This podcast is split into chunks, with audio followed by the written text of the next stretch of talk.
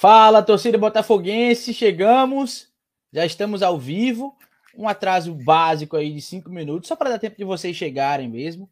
Já estou aqui com o Fábio Hermano. Hoje só nós dois, tá? Léo aí teve eh, compromissos no trabalho e por isso eu e Fábio aqui já ao vivo. Então, vocês que já estão por aqui, manda o link para a galera, chama todo mundo. A gente vai começar agora a nossa análise, nosso pós-jogo de Botafogo e Remo. Um jogo difícil de assistir, hein? Caramba. Mas bom, bom público, né? Muita gente foi acompanhar. Inclusive, vamos falar sobre esse público aí, viu? O Fábio estava dizendo aqui que para ele não foi 6 mil nem a pau. Daqui a pouco ele disse quanto ele acha que foi. Eu quero ouvir de vocês também, o que, é que vocês acharam. Quem estava por lá, diz aí nos comentários. Já começa a interagir com a gente, porque muita gente falou com a gente, não foi, Fábio? Foi, foi massa. É, nunca tinha sido parado tantas vezes ali no Almeidão. Então, você que falou com a gente, que está por aí, já manda já manda um oi, o Pedro, o Heraldo, o History Belo. Um monte de gente falou com a gente. Já estou vendo aqui o Ruslan comentando, né? O, o, Gilmar também, que encontrou com a gente por lá. É, vamos juntos. Manda aí o link para a galera, joga nos grupos. Chama todo mundo. A partir de agora, vocês sabem que são 90 minutos de Belo. Daqui a pouquinho a gente vai é, colocar a entrevista coletiva pós-jogo do Itamar na íntegra para vocês. Já estava achando aqui. Daqui a pouquinho, daqui a pouquinho todo mundo vai no meu computador tá dando uma previsão de meia hora, daqui a pouco só para uma hora, mas como a gente conversa muito, daqui a pouco vai dar certo. Conto com o Fábio hoje para conversar bastante, porque Léo não tá. E conto, claro, principalmente com vocês. Vamos, vamos interagir aqui, vamos comentar. Vocês sabem que a gente vai passar pela defesa, meio de campo, ataque, e a gente espera essa interação de vocês para falar também sobre tabela, para falar sobre, enfim, o, o desempenho ali dos times treinados por, por Gerson, por Itamar, vocês acharam que teve muita diferença? Vamos falar sobre tudo isso. Fábio, hoje nós dois aqui, acho que a gente dá conta, né? Pelo ritmo aqui dos comentários, amigo. Vai ter muita coisa para conversar com a galera. É isso, João. Boa noite para você, para a galera que já está aqui no chat, né? Galera que está chegando aqui para mais uma live. Vamos falar desse jogo, viu? Duro de assistir. Eu ainda revi o jogo, né? Porque os jogos em casa, como eu fico atrás do gol, né? Atrás do gol que o Botafogo ataca, às vezes eu não consigo ter uma, uma visão é, da equipe, né, da disposição tática, é meio difícil, né? E aí eu sempre revejo o, o, jogo e hoje estava revendo, meu Deus. Só não foi pior porque eu, eu revi na velocidade 1.5, às vezes 2, aí o jogo acelerava e ficava menos pior, mas é um, foi um jogo duro, viu? Du tanta expectativa né, durante a semana para esse jogo, mas os jogadores dentro de campo é, decepcionaram. Pois é. Muita gente, inclusive já tem a galera comentando aqui sobre isso, viu, Fábio? Vou achar aqui alguns comentários, dar uma moral para os nossos membros. O Ruslan já disse que por volta de 7 mil ontem. O Joalisson disse 8 mil tranquilamente. O que é que você achou, Fábio? Ali no olhômetro de quem está ali por trás da, da trave, o que é que você identificou ali? Quantos torcedores tinham ali no jogo? É, eu tô com o Joalisson, acho que pelo menos 8 mil tinha, entre 8 e 9 mil. Né? Porque, vamos lá, se tinha 6 mil, é, o triplo disso seria 18 mil. A gente só tinha um terço da capacidade, e, a capacidade do Almeidão é, é mais do que 18 mil, né? Então a gente teria, sei lá, um quarto da capacidade do Almeidão? Acho que não, né? Um quarto da capacidade eu acho pouco provável.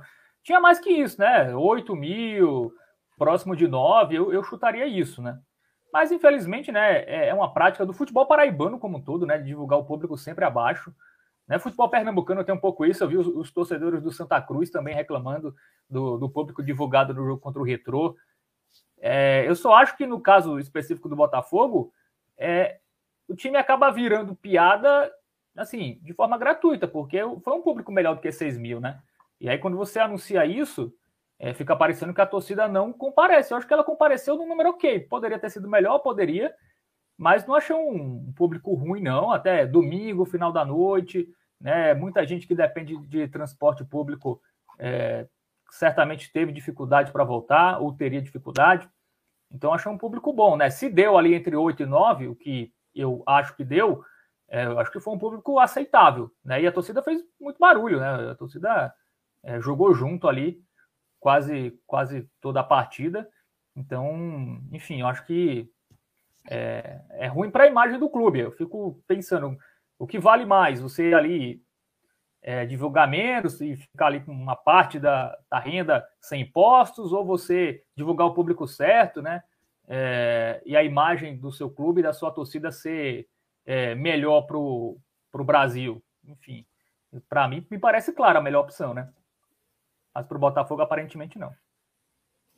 Falando em na turma que interage, faz barulho os 90 minutos, Fábio, vou dar uma moral para a galera aqui dos comentários, viu? Porque o Ricardo Buriti chegou cedo, não era nem 3 horas da tarde, ele já estava por aqui, mandando mensagem para a gente.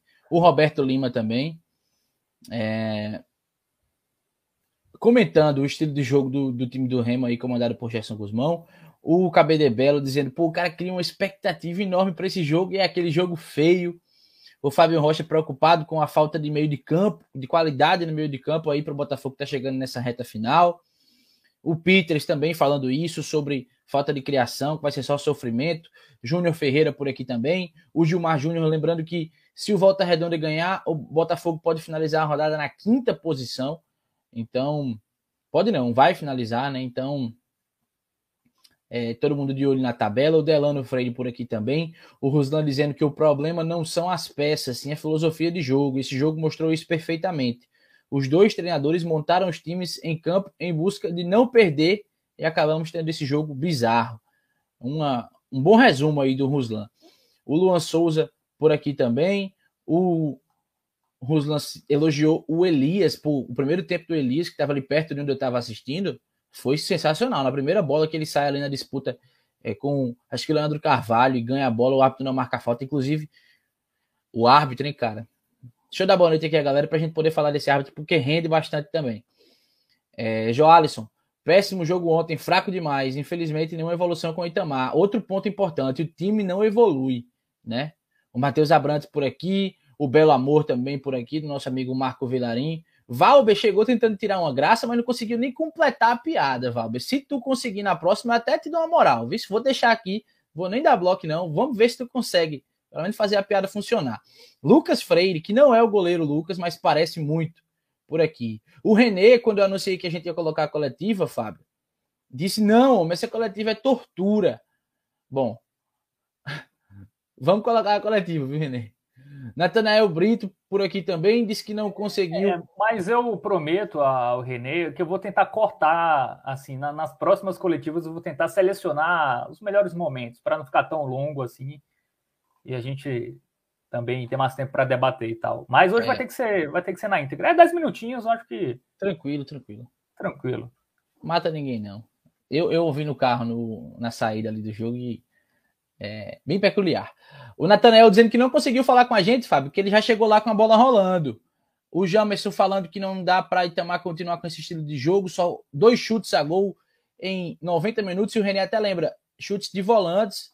O RH, RH, RH, RH aqui com a gente também. O Everaldo Batista. O History Belo, Fábio, que conversou lá com a gente, disse aqui, falei com vocês ontem, me Isso. preocupa o desempenho em casa. É, de fato, bem, bem preocupante a situação, mas um abraço aí para o History que encontrou. Olha, Fábio Lucas também disse, ó. Falei com o Fabinho ontem, mas acredito que ele não me reconheceu. Tu achasse que era o goleiro? Foi? Foi que houve? É, eu não sei. Ontem muita gente falou com a, com a gente, não foi? É, realmente, a gente ficou muito feliz. Me senti o Whindersson Nunes, cara. Ontem, de tanta, de tanta gente que nos reconheceu no Almeidão. É... Whindersson Nunes não dá, cara. Foi, cara. Mas valeu para todo mundo, é muito legal esse é. reconhecimento é. lá. É porque às vezes assim, eu tô eu tô no ar, né, na CBN, e eu sou uma pessoa meio eu não consigo eh, fazer às vezes duas coisas ao mesmo tempo. Aí eu fico meio perdido, aí, às vezes... às vezes não, sempre. A gente tá conversando com o Fábio, mas ele tá ouvindo a transmissão, que é o que ele tem que fazer de fato. Então, às vezes ele a gente fala meia hora com ele e ele, hã? Hã? Então pode é, ter cara, sido isso, viu, Lucas? Concentrado. Um é o certo, né? Concentrado no trabalho. Concentrado no trabalho tá bem. Ferrer por aqui com a gente, o Regis também, o Joás Monteiro com a gente também, o Severino Dantas, o Vinícius Mangueira. Hum, o Volta Redonda aí vai vencendo dois gols já, né, do Volta Redonda. O Cavalcante aqui com a gente, o Heraldo Borges, que também finalmente conheci o Heraldo, Heraldo, lá no. Pois é, finalmente conheci o Heraldo lá no, no Almeidão.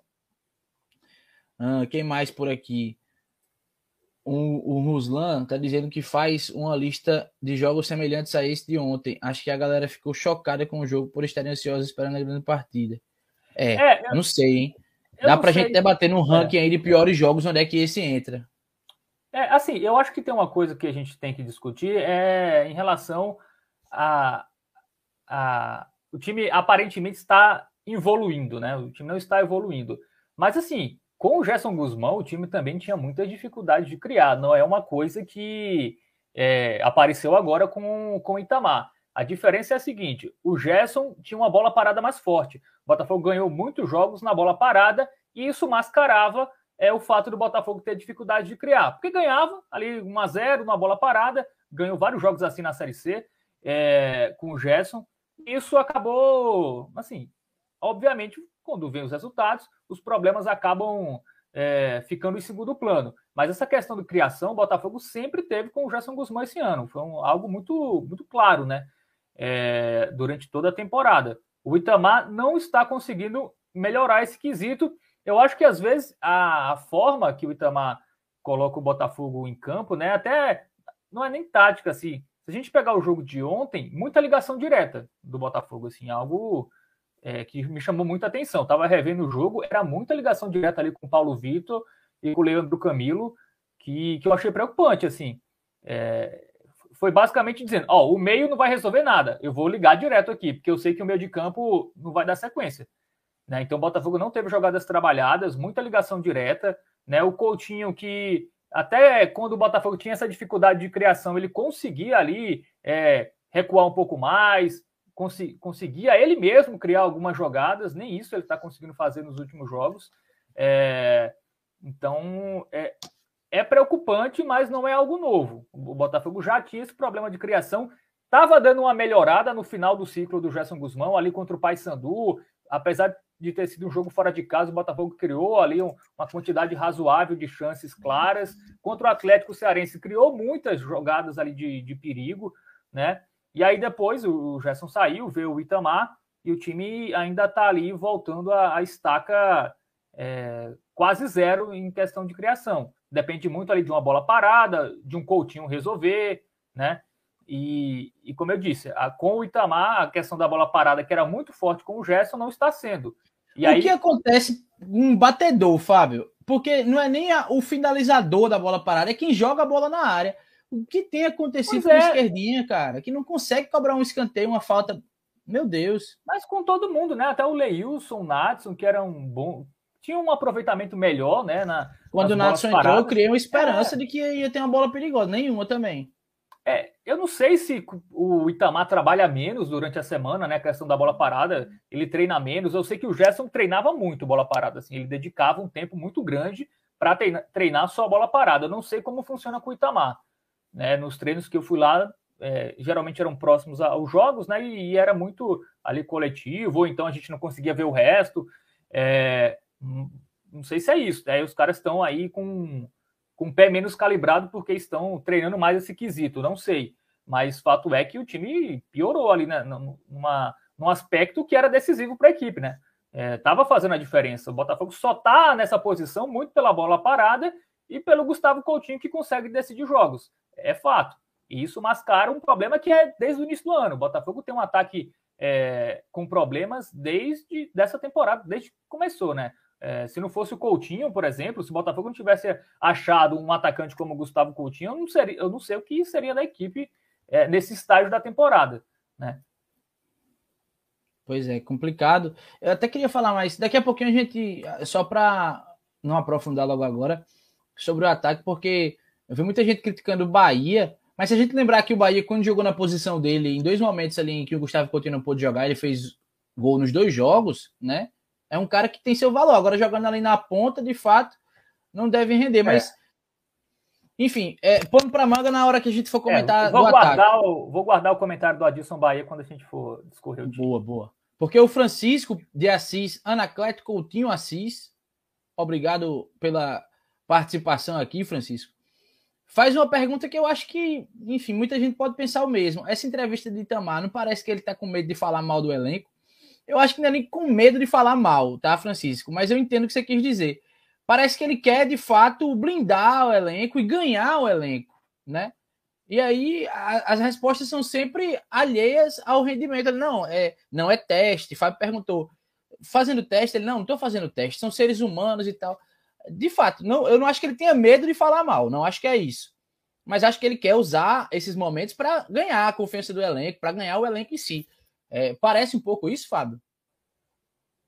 Em relação ao, ao Itamar, assim, ele uhum. chegou agora, né? Enfim, num novo ambiente, eu acho que tem isso. Também acho que o Itamar está numa fase, é, desde que ele saiu do Santa Cruz, eu não sei se vocês lembram, mas é, o Itamar no Santa Cruz foi um negócio muito conturbado, né? Inclusive com imprensa, inclusive entrevista. É, não sei se aquela, aquela passagem dele pelo Santa Cruz fez ele refletir e ele está mais zen agora, medindo bem as palavras. Eu não sei se é porque ele também tem um carinho muito grande ao Botafogo, ele também tem, não quer também é, falar nada que, que possa atrapalhar, não sei, assim. Mas às vezes o Itamar fala algumas coisas que, assim, é meio para blindar os jogadores, ok. Eu acho que, que, que faz sentido também, né? Uhum. Também não, não dá para ele expor. É, claro, é, e. Até, e, Até, por exemplo, teve a, na falha do Tinga, ele até citou que a falha foi do Tinga, né? Quando a gente Bem falou lembrado. do Carlos e tal, ele até não não blindou completamente, até citou claramente um lance que foi um jogador ali do time dele que falhou. Mas eu acho que é uma nova fase do, do Itamar, assim. Eu acho que ele está medindo as palavras, está mais tranquilo, né? Está mais zen. Enfim, eu acho que é isso. Eu acho que é uma questão de amadurecimento emocional do, do, do Itamar. E às vezes, para o torcedor, né, que quer uma resposta mais, mais firme, mais objetiva, é, às vezes irrita realmente irrita as coletivas do Itamar, porque o torcedor espera um, algo mais, uma resposta. Uhum. Porque é... o torcedor sabe que de fato ele está fazendo teste, né, Fábio, no ataque. É, sim. Assim, é porque essa resposta ele, ele respondeu por outro prisma. Ele não está. Ele não está. Até acho que entendi o que ele quis dizer. Ele não está fazendo testes, é, ele está dando oportunidades. E aí enquanto esse jogador que está ganhando a oportunidade não se firma, ele vai, dar, ele vai dando oportunidades a outros. É, é basicamente isso, isso que ele quis dizer é, na coletiva. Que é a mesma coisa, só que é pelo outro lado. Né? É, uhum. é pelo lado do jogador, não pelo lado técnico. Então, na, na prática é a mesma, assim. Pois é, sigamos. O Felipe Assunção por aqui com a gente também, o Thiago Augusto, o Ruslan dizendo que os jogos de Belo contra Ferroviário Volta Redonda, ABC e Brasil foram tão ruins quanto esse contra o Remo. Ele falou que poderia fazer uma lista e mostrou a lista aí. E é. o. Não, assim, contra o Ferroviário, sim. Contra o Volta Redonda, eu achei um time que teve mais escapadas ali. É, uhum. Aproveitava mais o contra-ataque. O Botafogo teve alguma. Até fez o gol, né? Ali numa bola parada. que chance. decidiu. Mas foi um jogo que eu vejo um pouco mais assim de o Botafogo consegue escapar melhor, conseguia escapar melhor ali. É... Também um jogo fora de casa, até contra o Ipiranga, o Botafogo também conseguiu é, ter mais chance. Né? O Botafogo está conseguindo jogar melhor fora do que em casa, até porque em casa tem que propor. E um time que tem um meio de campo deficitário tem dificuldades para propor. Né? É, e jogando fora de casa, ali o adversário vai mais para cima, deixa mais espaço, o Botafogo consegue aproveitar. Né? Então é um Botafogo que fora está sendo mais perigoso do que dentro de casa por causa disso. E outro ponto que quem cita é o Joalisson, que atrapalhou o jogo ontem, foi a arbitragem, na opinião dele. Juiz e auxiliar número um, inseguros demais. Era muita jogada que era invertida, né, bicho? E o juiz no Cara... começo ali não estava marcando nada e começou a dar cartão. Inclusive, o lance do Camilo era cartão claro. Ali eu não entendi o que o Camilo quis fazer. Foi bum, no meio do cara. Foi Mas um em outros lances. de futebol americano, né? Exatamente. Mas em outros lances o juiz estava perdidinho ali, né? Assim, eu achei que ele, assim, o, o PH, né, ele não levou amarelo. Ele teve dois lances no primeiro tempo que qualquer uma das Sim. faltas o árbitro poderia ter dado amarelo para ele, ele não deu. Seguidos. É, mas, é, seguidos. E o segundo mais grave que o primeiro. Isso. E aí, mas por outro lado, teve alguns lances do Remo que ele deixou passar que também poderia ter dado amarelo. Assim, eu acho que o árbitro foi ok, assim, eu acho que o jogo tava, tava num clima assim meio, meio bélico, né? E até estava revendo a transmissão, o Rafael Oliveira, que putz, é um excelente comentarista na transmissão da Dazone, ele falou que aquilo ali parecia muito os caras querendo jogar também para a galera, né? Aquele ser enérgico, enfim, aquela, aquela briga ali, aquela confusão. Parecia um pouco ali na, naquele primeiro tempo os dois times jogando para a galera ali, claro, é, com todo o clima entre as torcidas, enfim, o clima hostil é, antes da partida, pareceu mais aquilo ali, né? Os jogadores tentando é, mostrar que eles também estavam vivendo o espírito do torcedor. Né? E eu até concordo, acho que também pareceu um, um pouco disso. O Botafogo levou muito cartão no primeiro, no primeiro tempo, mas assim, foi um time viril, assim, foi um time que. Isso eu gostei, apesar de ter tomado muito cartão amarelo, foi um time que, que truncou o jogo, foi viril, né? Em tese, o Remo tem mais qualidade técnica, né? Tem um, tem um jogador que. um atacante de 100 mil reais, que é o Leandro Carvalho, né? É, então, em teoria, é um time que é melhor. Sim. Mas que na prática não vale isso, né, gente? É, é cada uma também, viu, cara? É, mas, assim, vontade os caras tiveram. Faltou técnica ao Botafogo, assim, às vezes até inteligência de alguns jogadores, mas teve vontade. A, até ficou naquela linha tênue, né? aquela linha tênue que eu estava é, chamando atenção no pré-jogo, entre motivação e pilhação. O Botafogo ficou ali, ficou ali na, na risquinha ali, para não ir para pilhação e ter jogador expulso cedo. É, ficou pouco. nessa aí, faltou pouco. O Botafogo ficou na linha, assim, na, é, entre ali um pé na motivação e outro pé na pilhação. Por sorte, que ficou ali no meio termo que não prejudicou o time. Vou seguir rapidinho, Fábio, porque tem muita gente comentando. Eu quero dar uma moral para a galera que vai chegando aqui, mas só dar uma boa noite para a gente seguir para análise, porque senão vai ficar muito corrido. O Marco Aurélio está aqui com a gente, o Eusébio Costa, o Gilberto Pedrosa, o Henry 013, deixa eu ver quem mais. O Marco Antônio anterior, o Tuk Tuk Jampa, o Ângelo, Cacau Maciel por aqui também, Matheus Lacerda, Gabriel Rodrigues, Afonso Ribeiro, Moisés.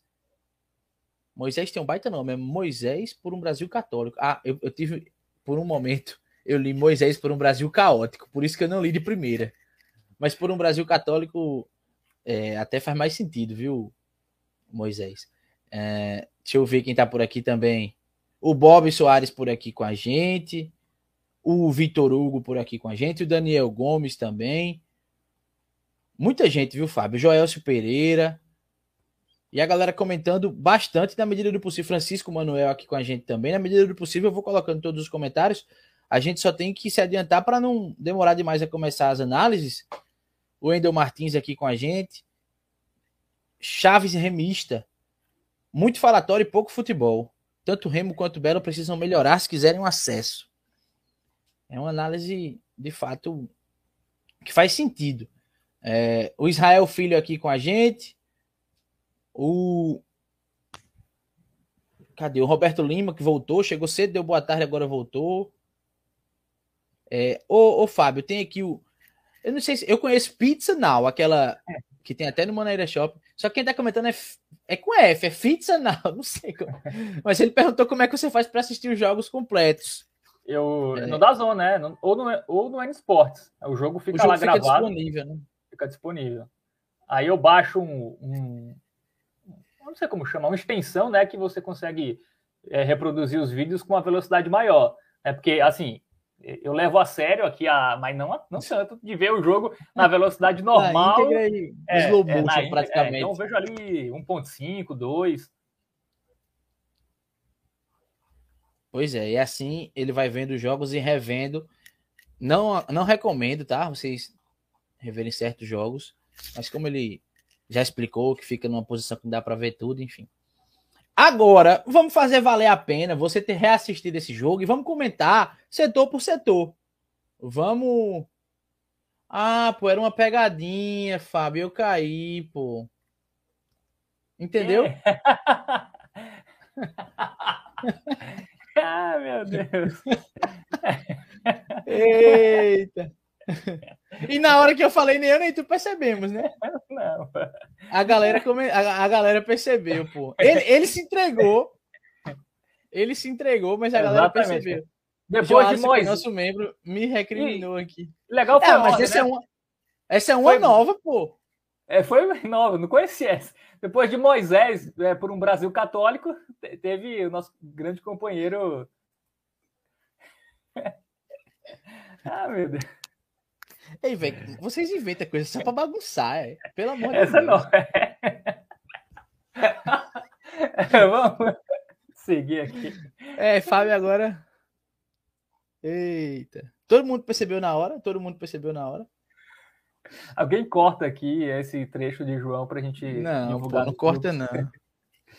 O grupo é... da família dele. Voltando ah. para os comentários. O Cristiano Santos, que é o fotógrafo do Botafogo, inclusive, é, um abraço para ele, é, disse que achou o jogo muito amarrado. Os meias não conseguiram fazer um bom jogo. E aí também disse que achou o juiz muito mal. É, de fato, tá faltando criatividade, né, Fábio? Mas segura um pouquinho que a gente já vai chegar lá. Vamos é, setor por setor que a gente chega lá. Um abraço para o Valdo Feitosa, que chegou por aqui com a gente. E eu ainda estou incrédulo que isso aconteceu. Ah, pô, olha, semana passada ele tinha outro nome. Tá vendo aí, Fábio? Ah, entendi. É, tava mais então na cara, tava mais na fica, cara. Fica ligado aí nas próximas que mas eu, em minha defesa, em minha defesa, eu acho que eu falei pizza. É, acho que foi, foi que, isso. Né? Que... E aí quebrou tuas pernas aí, viu, bicho? Porque não saiu do jeito que tu queria, não. Mas, Fábio. Vai, continua. Toma água aí, pô. Se controla que a gente vai começar. Elias, para mim, um destaque positivo. Paulo Vitor, que foi eleito. Tu não gostou do Elias, não? Cara, assim, ele foi bem defensivamente, mas apoiando, para mim. Mas, apoia, mas, ninguém apoia, pô. Sim, e, por isso que eu tô criticando. E ele, e ele bem defensivamente, para mim, já vale muito, porque ele mostrou, ali no começo do jogo, ele mostrou muita raça, mostrou muita vontade. É, enfim, jogou de um lado em que caía o, o Leandro Carvalho, que é um cara perigoso. E eu também, eu sou contra, é, eu vi muita gente falando do Salomão. Beleza, cada um fala, enfim, faz seu comentário a partir da sua ótica. A gente só tem um lateral que de fato vai ser um cara que vai cumprir bem o papel defensivo e apoiar bem. E ele não tá jogando. Na Série C, quais são os laterais que a gente olha e faz? Pô, esse lateral ganha. Quando a gente tinha um lateral bom ofensivamente, era o Gabriel Araújo, ele parava na linha de meio de campo, não, não era bom eh, no campo defensivo. Então, esperar que o Salomão é, vá fazer um cruzamento é, é assim, a gente vem acompanhando isso há anos, né? Mas, enfim. Mais uma vez, eu gostei da linha defensiva. Eu queria pontuar, além do Paulo Vitor, que acho que é unanimidade, o Elias e o Golas muito seguro, né, bicho? Muito seguro e parece que vai ganhar a vaga. Mas aí eu quero ouvir você que assistiu o jogo duas vezes, certamente vai falar bem melhor do que eu. Não, assim, vou começar pelo Golas. Foi seguro, né? Também não foi tão exigido assim, mas teve umas bolas ali alçadas na área que ele foi bem né? Algo que o Luiz Carlos às vezes vinha vacilando, né? Que era ali jogadas pelo alto, bola pelo alto, o Vitor foi bem. Eu acho que é, deve ser o titular da equipe, deve ser mantido. Se o Luiz Carlos é, se recuperar, eu acho que o Golas merece. O Golas entrou em campo em cinco jogos, ele só tomou um gol, um gol de pênalti, né? Então o Golas não, não é um goleiro chama-gol também, né? É, apesar do nome, que é quase gol em, em português de Portugal, é, é um goleiro que toma pouco gol, né? É, enfim, é um goleiro que dá uma segurança maior para a defesa. É um goleiro até com os pés ali, ele me parece é, ser melhor do que o Luiz Carlos. Então, acho que o, o Golas hoje é, não, não, não tem discussão. Assim, acho que ele tem que ser o titular. É, não tem, para mim, acho que até para a maioria dos torcedores, acho que não tem muita discussão. Acho que o Luiz teve a chance dele, falhou em dois jogos seguidos. Eu acho que é o limite para goleiro. É, falhar em dois jogos seguidos, você já troca como o Gerson fez lá com o Vinícius, né, do, do Remo, falou em dois jogos, troca, cara. Bota outro. Ainda mais você tendo um, um que tá bem, né? É, você tem um bom reserva. Se você não tivesse um bom reserva, você poderia até insistir, mas você tem alguém ali que tá dando conta melhor, por que não? Sobre os laterais. Os laterais apareceram um pouco ofensivamente. O Elias teve essa arrancada no, no início do jogo, João, que você disse, mas também foi só assim. Eu não vi ele, eu não vi ele é, se apresentando muito. É, eu acho que houve uma preocupação excessiva com a defesa, né? Tanto que os dois laterais não subiram tanto. É, o, o, Elias. Isso eu acho que é ordem de cima, né, Fábio? Eu, eu acho que sim. É, foram bem defensivamente, não deixaram espaço, enfim. Uhum. É, de, defensivamente os dois foram bem. O Elias não subiu tanto, né? E aí eu até. A, aí, por isso que eu, eu. Se você tem o Sávio no banco, você tem que colocá-lo para jogar. Né? Você, o caso do Salomão, por exemplo. O Salomão não tem um reserva. ele tem um Alessandro que ele é, contribui ofensivamente, mas defensivamente ele acaba deixando lacunas, né? Então até entendo o Salomão ainda ser titular em detrimento do Alessandro. Mas o Elias em detrimento do Sávio, não, porque o Sávio é muito bom lateral, cara. O Sávio é um lateral que poderia estar numa Série B tranquilamente, pelo que ele jogou aqui no passado. Inclusive, ele veio de um time de Série B, né? ele veio do Sampaio Corrêa. É... Então, eu não entendo, assim, o Sávio contribui mais ali na, na jogada ofensiva. E, e, o Elias, às vezes, ele consegue ter um lampejo ali, dar um cruzamento e tal, mas ele não tem, não, não tem é, essa característica de apoiar tanto. Então, assim, achei os dois laterais ok defensivamente, foram bem nesse quesito, mas apoiando não foram bem. O Salomão até apareceu mais na frente, mas ele foi muito mal tecnicamente. A bola queimava no pé dele, ele, ele dava muito passo para trás, assim, né? Ele poderia dar uma continuidade ali, mas ele estava sem confiança ali, claramente. Ele tocava muito para trás e quando tentava uma jogada não conseguia dar prosseguimento, né? Na velocidade, ele sempre perdia ali para os jogadores do Remo. É, o Salomão foi mal. E o Elias não apareceu. Não tem nem como a gente avaliar tanto o Elias ofensivamente, porque ele não apareceu. Né? Tirando aquela arrancada no início do jogo, ele não teve mais, é, mais aparições ali no setor ofensivo. Então, cara, eu acho que já está demorando para o Sávio é, voltar ao time, até porque o Sávio é, é um jogador que é mais experiente, é um jogador que precisa ser preparado para o quadrangular e ele precisa de ritmo. Se ele não jogar, vai deixar, vai deixar para colocar o Sávio quando chegar ao quadrangular, aí ele sem ritmo, esse tempo todo parado, acho que complica. É, o Elias é um jogador que está evoluindo. É, a gente sempre fala aqui, o Elias está tendo pela primeira vez na carreira oportunidades, é, uma oportunidade de ter sequência de jogos. É jovem ainda, acho que tem 21 anos, 22, não deve ter mais que isso. Mas se você tem alguém melhor no banco, cara, coloca, não tem discussão. E o Sávio é melhor que ele, não tem é um jogador mais completo e mais pronto, né? É um jogador mais velho também, mais experiente.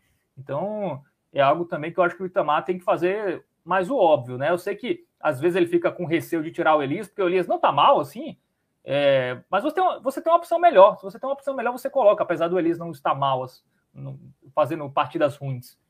Mas, para mim, o Sávio tem que ser titular. Os zagueiros. É, Deixa falar, eu. Né?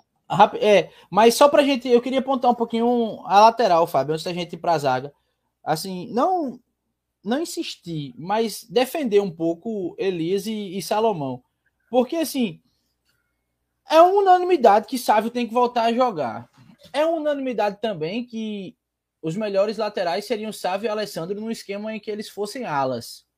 Né? A gente identifica isso no elenco desde quando era Gerson Guzmão o treinador e a melhor saída para o time era jogar com três zagueiros, com dois alas e tudo mais.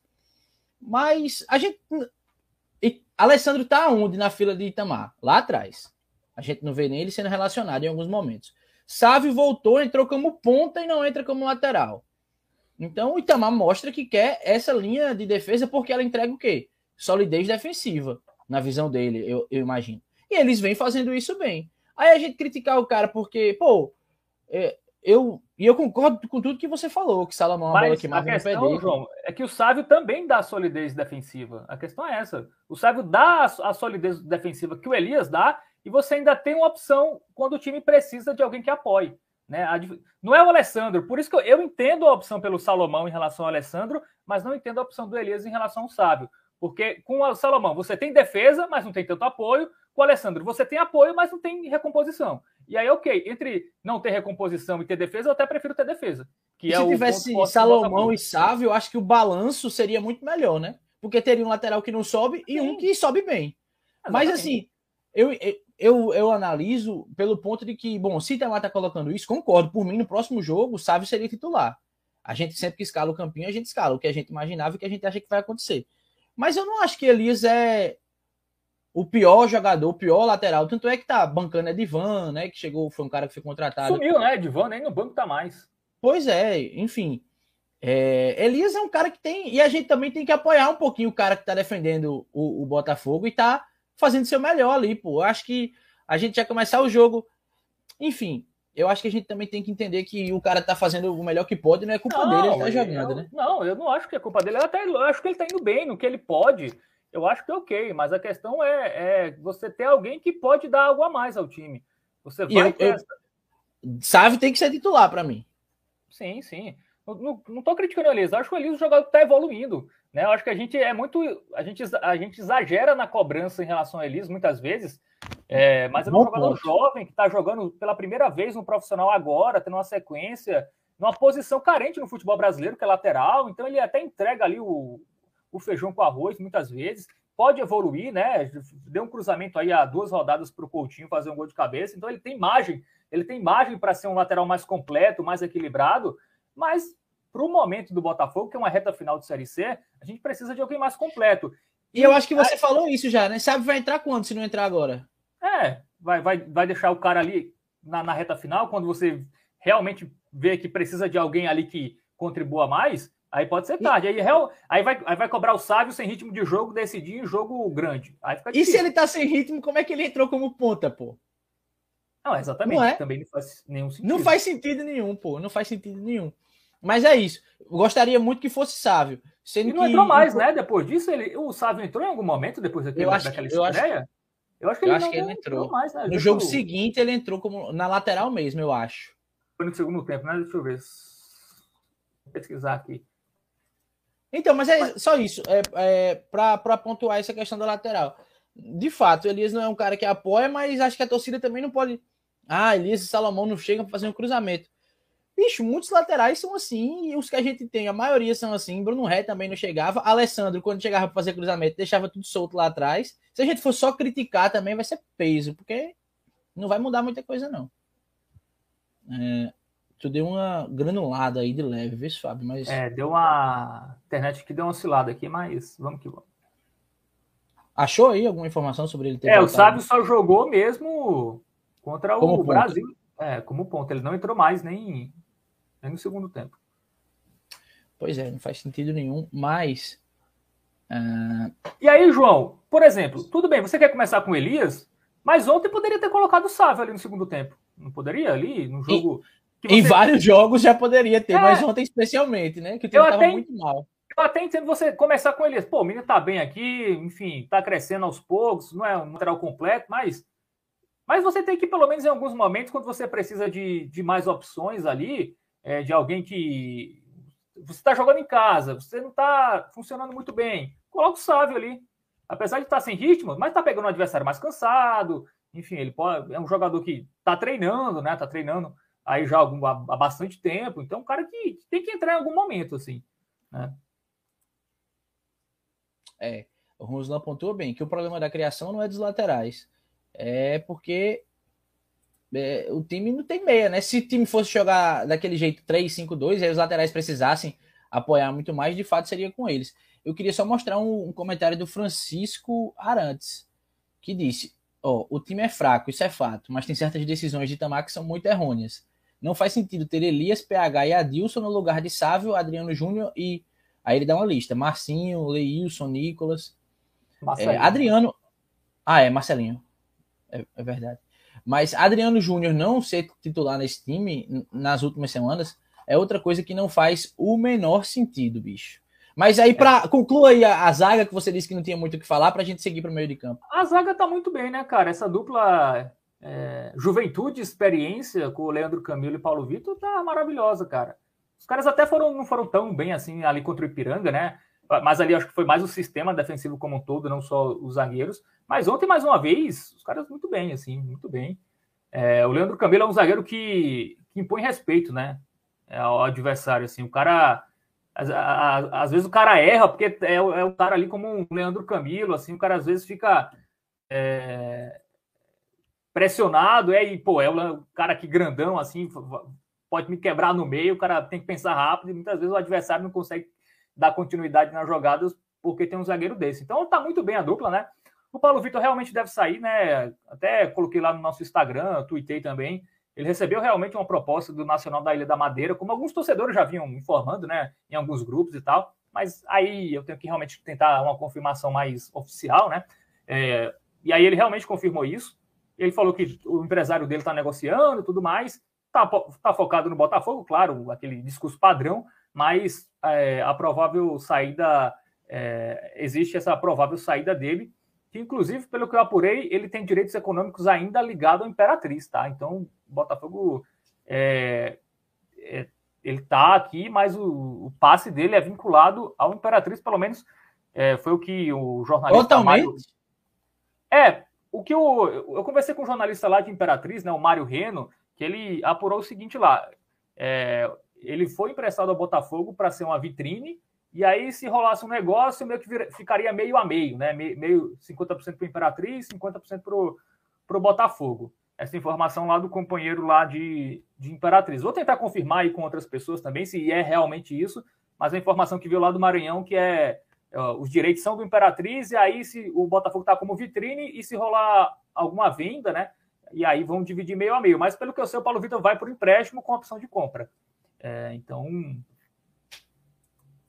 é, ninguém vai ganhar grana ainda. Tem, acho que sim, já... viu? Acho, acho que sim. É, até Tem talvez o jogo quatro jogos ainda seja, seja o último se isso se concretizar, né? Também não tem informação que, que tá, tá fechado, mas que tá, tá bem avançado, tá. Ei, aquela foto que Camilo fez, que foi um tackle que a gente. Foi Anderson Paraíba, foi? Foi Anderson Paraíba. Na hora eu não percebi. Ah, meu Deus do céu. Que onda. Uh, falamos de, da defesa, né, Fábio? Dá pra gente ir pro meio de campo. Inclusive, deu certo aqui a coletiva do Itamar, viu? A gente termina aqui o, o análise e parte para ela, né? É... O meio de campo com PH e Tinga, que eu achei que. Pô, o Tinga saiu exausto e aplaudido, né? Ali tentou ainda. Eu acho que foi um dos caras que mais tentou ali no meio de campo. Apesar de que o esquerdinha também se movimentava muito, mas errando tudo. O PH correu um risco seríssimo de ser expulso e prejudicar muito o Botafogo. Mas. Eu, eu, eu gosto do PH. É um cara que joga ali ele é aquele primeiro volante que dá o primeiro passe mais do que a marcação dele em si não é tão boa, né? Tipo, desarme, assim. Ele é um cara que cerca bem e assim que tem a bola consegue abrir o jogo. Mas eu, eu gosto, mas eu acho que o Adriano Júnior tem que ser titular e nesse momento é Adriano Júnior e Tinga a dupla, né? Adriano entrou, entrou é. bem, deu chute ali. Enfim. Mas esquerdinha, Fábio, mal, né? Você votou nele, pior da partida lá na transmissão? É, acho que eu votei na esquerdinha. Ganhou ali, acho que unânime. Mas enfim, o meio de campo que segue deixando a desejar, né? Seja pela escolha do Itamar, que na visão da gente não é a. E aí do torcedor também, como a gente viu o Francisco Arantes comentando, ainda não é a, a mais acertada, seja pela função do 10 ali, que ainda não está sendo cumprida por ninguém. Acho que só o Tinga dá para a gente destacar positivamente nesse jogo, né? O que é que você acha? É, o Tinga tentou muito, né? O Tinga até se aproximou ali mais do, do esquerdinho, né? Teve um, uma, uma função mais ofensiva do que, do que defensiva. Assim, só, só em relação ao PH, João, eu discordo um pouco de tudo, porque eu acho que o PH ele é muito bom no combate, ele marca bem, mas eu também só acho isso. Assim, no jogo de, de ontem, eu acho que ele. A, a transição dele, até ele, ele não foi sequer acionado. Eu, eu revi o jogo, né? E em muitos momentos os zagueiros pegavam a Você bola. Você tem um trunfo, né, meu amigo? Você vê o jogo de é, novo. É.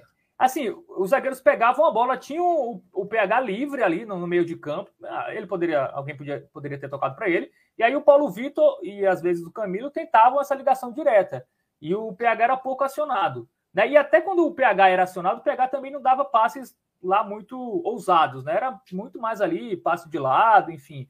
Achei, acho o PH um jogador que até marca bem, fecha o espaço, né? Até um jogador viril, né? Até é, faz faltas ali um pouco duras. Eu acho que ele tá bem ali como primeiro volante, mas eu acho muito pouco. Assim, eu acho que o PH, em termos de transição e para ajudar na criação, ele, ele é quase nulo, né? É, porque, assim, ano passado a gente tinha o Pablo e o Tinga. Os dois ajudavam ali na saída de bola. Né? Os dois conseguiam destruir mas conseguiam construir algo. Eu até eu vejo o PH muito mais destruindo do que construindo. Eu, eu não consigo ver o PH construindo nada. É, às vezes ele tenta um passe mais esticado, que tá, quase nunca também dá certo. É, então, assim, é, vamos colocar o Adriano Júnior, mas no lugar de quem? Né? É, eu até prefiro no lugar do PH. Apesar do PH estar tá bem no quesito ali, marcação, acho que ele está muito bem, evoluiu muito nesse quesito. É, mas eu acho que ele na transição, o Botafogo já não tem meio de campo, né? Tem um, já tem ali problemas. É, e aí você tem um volante que também não consegue ajudar nesse, nesse setor, que está sendo o caso do PH. É, assim, eu acho muito pobre, muito pouco. Então joga logo com três zagueiros.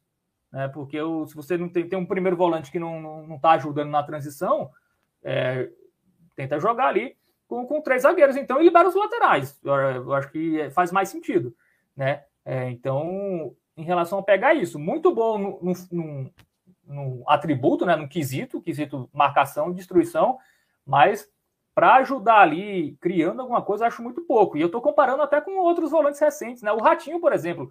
O Ratinho já jogou de primeiro volante e pisava na área, muitas vezes. Quem lembra o Ratinho aí no Paraibano, enfim, o Ratinho era, era aquele destruidor, destruía e construía. É, e algo que o, que o PH não consegue fazer. Ele consegue destruir, consegue até muito bem fazer isso, mas fora isso, eu acho que ele não, não contribui. Então, até por isso, minha dupla seria Adriano e Tinga. Eu tentaria essa dupla aí, ver se eles se entrosam, né? O Ratinho tá voltando de lesão, e o Pablo também, né? Acho que até para o próximo jogo. Acho que para o próximo não, porque o jogo é fora, né? E aí o Botafogo leva um número reduzido, então acho que o Itamar vai levar quem já está jogando.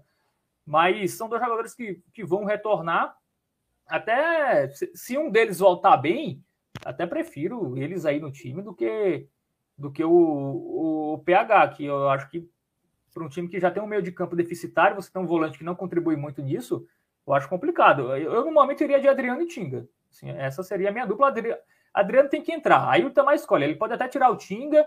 É, eu tiraria o PH, mas o Adriano tem que entrar, cara. O Adriano é, pisa na área. Ele deu duas finalizações ontem. Jogou o quê? 25 minutos? E deu duas finalizações. Né? É um jogador inteligente, né? O Adriano tem isso. É, é um jogador que tem um QI acima ali para um jogador de Série C.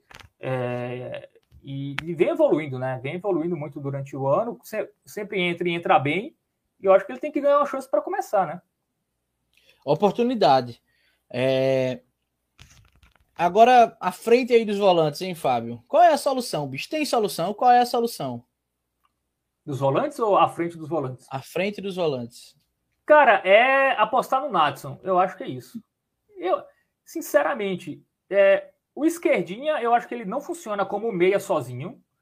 Eu acho que o esquerdinha pode funcionar com outro meia do lado dele, mas o esquerdinha com essa responsabilidade de tentar distribuir jogadas, criar alguma coisa, eu acho que que não funciona. Eu acho que o esquerdinha funciona até mais como segundo volante, por exemplo, porque ele dá uma qualidade até mais interessante ali. É, e ele é bom no combate também. Mas tem tanto volante bom, bom assim, que não dá nem para pensar em esquerdinha como segundo volante. O problema não é, não é exatamente o volante. O Botafogo tem opções. Né? Inclusive tem o Adriano Júnior na fila. É, mas eu, eu, não vejo solução, cara. Assim, o Anderson Rosa não me agradou é, naquela partida contra o, o glorioso Ipiranga. É, a gente não viu o, Anderson Rosa sendo esse meia, né? Jogando no 4-3-3 com o Anderson Rosa sendo esse meia. É, talvez, ainda não viu. Talvez possa ser um teste, mas eu acho pouco provável que ainda seja que, que ele consiga corresponder, mas acho que é um teste que, que o Itamar ainda pode fazer.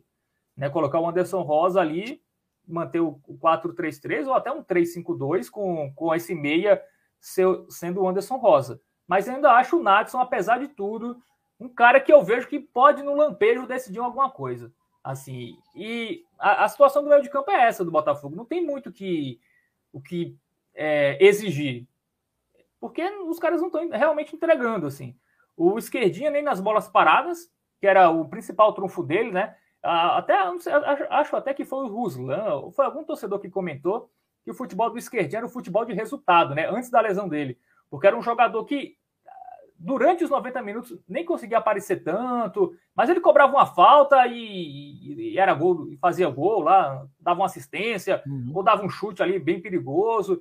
Era um jogador que estava decidindo os jogos, né? E agora nem a bola parada do esquerdinho realmente está tá funcionando. Acho que tem muito a ver com, com, a, com o fato dele estar tá voltando de lesão ainda. Acho que também tem que ter é, dar esse desconto na análise.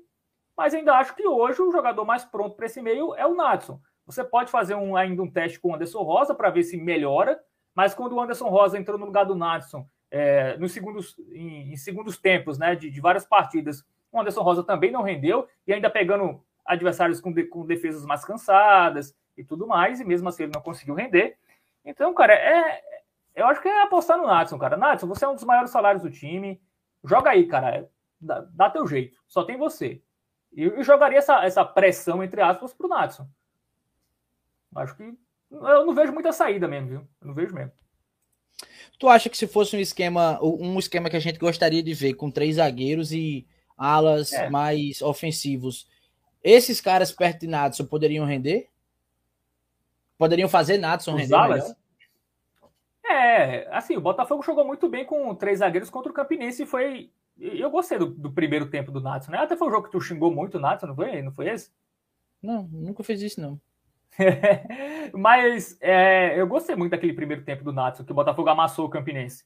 É, acho que dá para dá para testar a, a formação com três zagueiros. O Itamar já treinou com isso, eu acho que é uma opção. Né? Eu acho que até é mais plausível um 3-5-2 do que um 4-4-2, porque um 4-4-2 você não joga com meia, você joga com dois. Se você não tem nenhum rendendo, por que você vai colocar dois? Não faz sentido para mim. Então, 4-4-2 para mim é um esquema. É, esquece não funciona. É, não, não, tente mais. É, a gente viu aquele primeiro tempo contra o Ipiranga e foi desastroso. É, então, eu ou, é, ou tenta insistir no 4-3-3 e aí tentando aproveitar, troca, trocando peças para ver se o time evolui.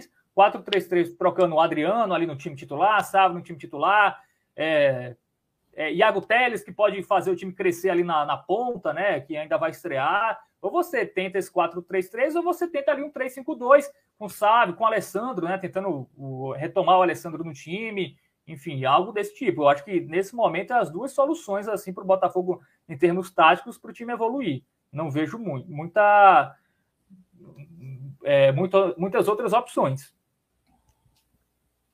Eu acho que eu ainda queria ver. Porque assim, quando o Nadson tá jogando, ele sempre cai muito pela esquerda, né? quando ele tá, tá ali no meio, ele sempre cai muito pela esquerda, procura o, o jogo muito pela esquerda. É, eu ainda queria ver ele nessa posição e o Anderson Rosa com ele, mais centralizado. Porque a gente não viu o Anderson Rosa centralizado, né? É, ou até começar um jogo com o Anderson Rosa é, e dois é. pontas. A e aí depois viu... coloca o Nadson para jogar com ele ali, é. sendo que aí vai faltar alguém para voltar ali pelo lado esquerdo. Mas é, como o Salomão é um cara que não sobe muito, talvez dê para. Enfim. Assim, eu, eu sou contra né, essa, essa dupla Rosa e Natson entre os titulares, os dois ao mesmo tempo, porque acho que são jogadores de baixa intensidade, né? Os jogadores não são jogadores intensos. E aí o time vai, vai afrouxar muito ali no primeiro combate, né? E aí vai sobrar ali para os volantes, para os zagueiros. Então eu, eu não é uma ideia que me agrada muito. É. Eu acho que você pode testar o Rosa como titular. Vamos colocar um 4-3-3, né? Com Rosa que, que, ele já foi testado, não começando o jogo, mas entrando no, no decorrer das partidas e também não, não, fez muita coisa diferente. Né? Mas você pode tentar ali. Tá? Eu começaria um jogo com Rosa, Leilson. Agora, outra coisa que. Mas isso aí a gente fala já já. Ia falar dos pontos, deixa para daqui a pouco. Mas é começar um, um, jogo com Rosa centralizado e dois pontas. E aí no segundo tempo, coloca o Natson para jogar com ele. Porque aí se a gente vê que não der certo em 10 minutos, aí tira o Rosa, traz o Natson para ser o centralizado e coloca outro cara ali na ponta. Mas no decorrer do jogo, acho que dava para a gente tentar ver um encaixe. E eu começaria um jogo com Anderson Rosa. É, também não me agrada porque falta, falta alguém que. Enfim, falta aquele cara que fique o tempo todo pressionando, pressionando. É, entre esses dois, né? Mas, é. bicho, tem, tem que buscar alguma solução, porque faltam não, quatro jogos para a primeira fase terminar e a gente não sabe qual é o meio campo titular, né? E, e o Botafogo, assim, está numa situação confortável, porque o Botafogo está praticamente classificado, então ele tem aí um mês para o quadrangular, o Itamar tem um mês para preparar esse time. O Botafogo está ali, vai se classificar, né? É só um desastre é, monumental para o Botafogo se classificar, vai se classificar. Então o Itamar tem essa tranquilidade aí de testar, cara, testar é, opções e para mim, ou é ou muda as peças desse 4-3-3, né? Como eu já falei, Sávio, para o time ter mais apoio, Adriano Júnior ali, que é um jogador que já merece a titularidade, Ratinho, né? Quando voltar, se voltar como, como, como estava antes da lesão, é um jogador que vai agregar bastante. Enfim, o time aqui aos poucos cre cresce de rendimento. O Iago Teles, se ele evoluir, né? É, o rendimento dos pontas, pode fazer o time é, também melhorar. Porque, assim, cara, não tem como o time melhorar muito mais. Assim, é, é, Série C. Primeiro é Série C. Não tem como o time jogar também. Muita gente, ah, não tem muita criação. Assim, time de Série C realmente não tem muita criação por dentro. E assim, eu, eu, eu, pelos jogos que eu vejo da Série C, poucos times conseguem criar jogando por dentro. É tudo pelos lados, cara. Porque na Série C você tem uma facilidade maior de destruir Se você jogar por dentro, é muito mais fácil destruir um jogo de quem tenta por dentro do que quem tenta abrir, abrir o jogo, né? Então, é isso aí, cara. Não tem muito o que fazer. É, é tentar colocar peças que rendam melhor ou tentar um esquema que façam outras peças renderem mais. Eu acho que é isso. Não, não tem muito não tem muito o que fazer. Eu acho que o Itamar tem essas duas opções. Ou tenta jogar com três zagueiros para tentar o apoio dos pontas, ou tenta é, o 4-3-3 trocando peças ali para ver se em algum momento ele acha o time ideal. Pois é, tá difícil, tá difícil saber esse time ideal. E isso também se reflete no ataque, né? A gente só sabe que o Coutinho é o titular, a referência, em muitos momentos o salvador do time, mas quem joga do lado dele, aí eu já queria começar perguntando isso, Fábio. Uma coisa interessantíssima é que Kesley entrou, né? E aí, enfim, muita gente surpreendeu, muita gente tirou onda, mas Kesley entrou. É, e eu queria ouvir sua opinião sobre isso. Só que eu já queria começar dizendo que, bicho, é, eu queria muito ver Marcelinho. E no DVD, eu sei que ele jogava pela esquerda, mas eu acho que no DVD que a gente viu do Marcelinho, ele também estava em alguns momentos pela direita. Eu queria vê-los invertidos, Marcelinho e Leilson, em algum momento. Eu não sei, é, aquele ponta que joga com a perna trocada, sabe? Mas puxa para dentro e, e, pode associar até melhor uma jogada, pô. Porque quando ele tá. O cara que joga pela direita ali vai sempre buscar a linha de fundo para cruzar, né? É, e isso dos dois lados, era bom o cara que pudesse tentar trazer para dentro, tabelar com o Coutinho ou com o Meia que estivesse jogando, enfim. Gostaria muito de ver isso, mas queria que você falasse sobre os pontos aí, sobre o Coutinho também, Fábio. O Bahia que começou o jogo, né? E fora de função mais uma vez ali na ponta, voluntarioso, mas que não, não consegue. É como se tá no FIFA, ele é, sei lá, um jogador que é 90 lá na frente, quando você bota ele pro lado, ele fica 80. Não tem muito o que fazer, né? Ele pode dar o gás, mas não vai ser o melhor dele. É, assim, sobre a escolha do Itamar, assim, a Dilson Bahia de novo, eu também não entendo, assim. É, tanto que ele corrigiu, né? Assim, é, esquerdinha e, e, e a Dilson Bahia ele tirou no intervalo. O esquerdinho até entendo a opção, né? Porque é um jogador que tem a bola parada, tem o chute fora da área, em tese, né? Não conseguiu fazer isso ontem, mas em tese tem esses, esses recursos que no jogo que ia ser truncado, claramente, poderia decidir um jogo.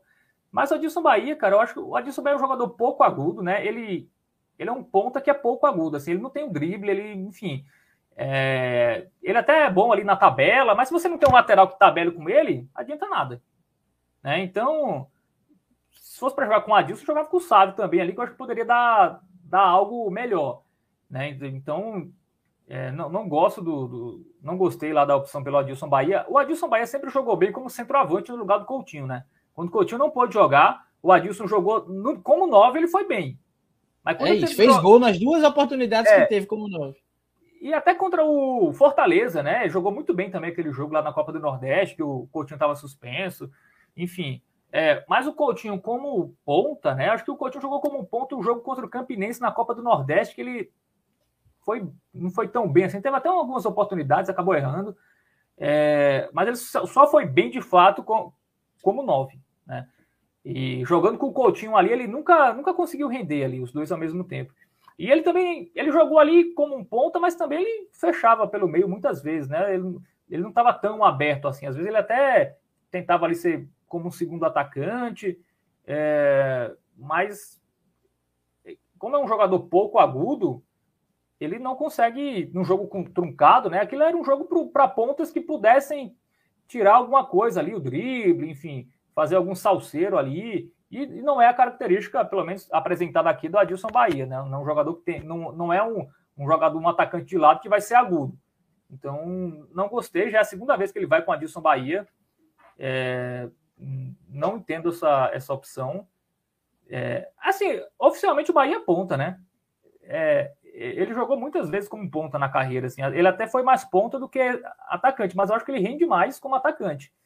Porque ele, até pela essa questão que eu disse, que ele não, não tem tanta velocidade, né? Não é tão agudo. Então, eu acho que como ponta ele não, não rende tanto.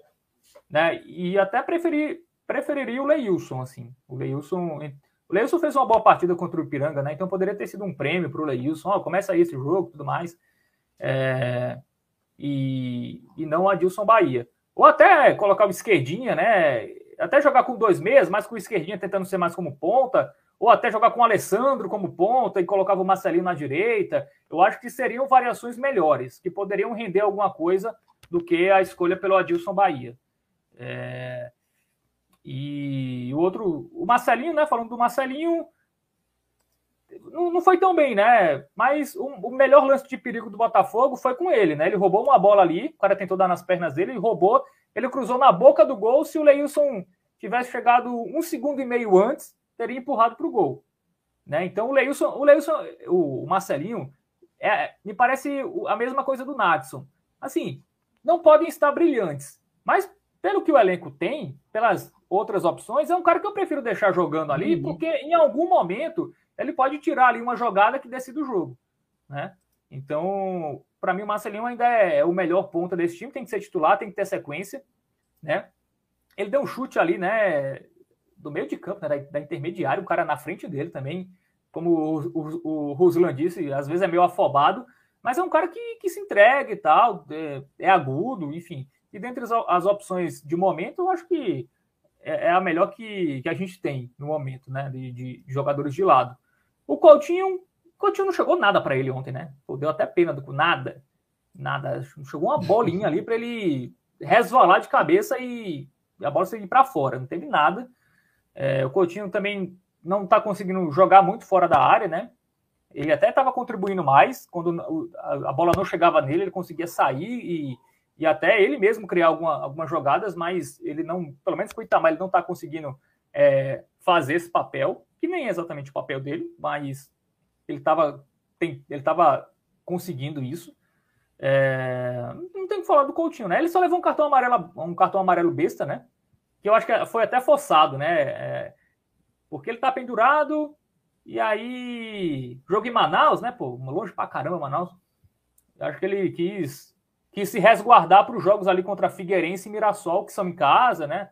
Então acho que a ideia dele foi. Ficou com medo de levar o amarelo contra o Manaus lá e depois ter que ficar fora do jogo em casa. É, mas eu acho que até que foi uma escolha errada. Se fosse para esperar ficar suspenso, que ficasse no último jogo ali contra a Aparecidense, né? Que, a, que até lá provavelmente o Botafogo já teria garantido a classificação. Aí no jogo contra o. Qual é o jogo antes? Acho contra o Figueirense, né? É Manaus, Mirassol, Figueirense e depois a Aparecidense. Uhum. E aí ficasse de fora do jogo. Acho, acho que seria uma atitude um pouco melhor. Mas ele deu uma, acho que ele forçou, né? Porque foi tão, foi tão assintoso ali ele segurar o goleiro, porque eu não vejo outra explicação. E aí vai ser um desfoque importante para a próxima partida. E sobre ontem não tem o que falar, a bola não chegou nele. E o cara tem muito crédito também, né? Porra, o cara decidiu sozinho o jogo anterior. Ele podia ter errado tudo ontem, que tem crédito até 2025. E Schumacher? Ele entrou até bem, assim. Eu gostei ali do, da movimentação dele. Parece um pouco mais fino, né? Do que quando chegou aqui. Vamos ver o Schumacher no próximo jogo, né? Vai ser pela primeira vez e veremos o Schumacher atuando, o que ele pode você, oferecer. Você está muito confiante não. de que não teremos surpresa. Vai que ele bota Bahia. É, e assim, se a escolha do Bahia também não seria absurda, não, porque o Bahia sempre deu conta. Mas eu acho que uhum. o Itamar nem sabe, né? Assim, o Itamar não, não, não era o Itamar. Eu gostaria, de ver, eu gostaria de ver, eu gostaria de ver Schumacher. Eu gostaria de ver Schumacher. E aí, vai que precisa e põe o Bahia depois, enfim. É, mas eu começaria com o Schumacher. É, eu também. Mas isso aí é conversa para a próxima live, né? É. O René já pergunta: será que ele vai ser titular? O Bob já disse que entraria com o Bahia. Isso aí a gente debate na live de quinta-feira, tá, galera?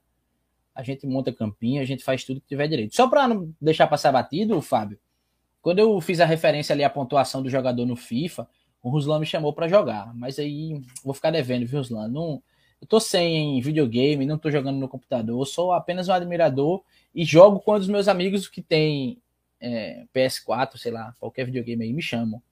E concordo que PES é muito melhor no PS2, viu?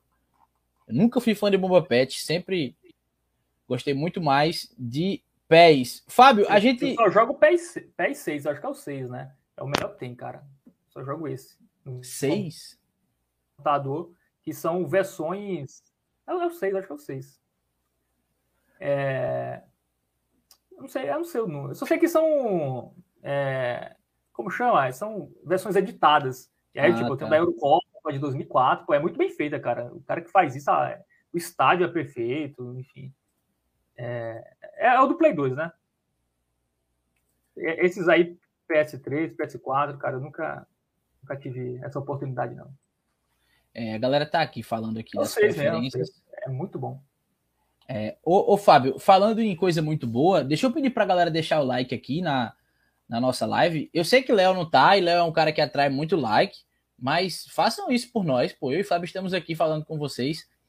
É, pô, não tem, não tem 70 likes. É, se Léo tivesse aqui, com certeza a gente já tava com 80, viu, Fábio? Porque também ele lembra de, de pedir, né? Ele bota o Pix aqui. Inclusive, tá passando aqui embaixo a nossa chave Pix. É, passei batido de falar hoje, realmente. Mas você sabe que pode ajudar a gente através de 90 minutos de bela.gmail.com.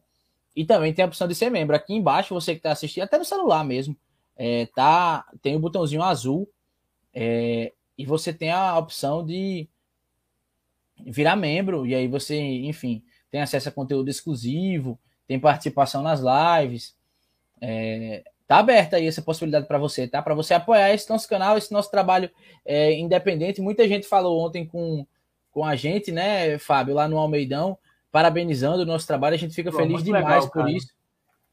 Mas outra forma de deixar a gente feliz é apoiando aqui através, enfim, do Pix, do Seja Membro, que é importante para o YouTube ver que vocês estão comprando a nossa ideia. Literalmente comprando, né? Porque se vocês não estão tá, é, investindo aí esse R$ 7,99 e é muito importante para o nosso crescimento.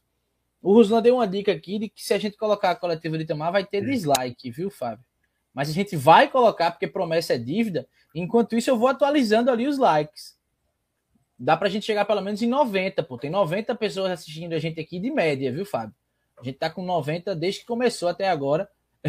o Ruslan disse que tá brincando.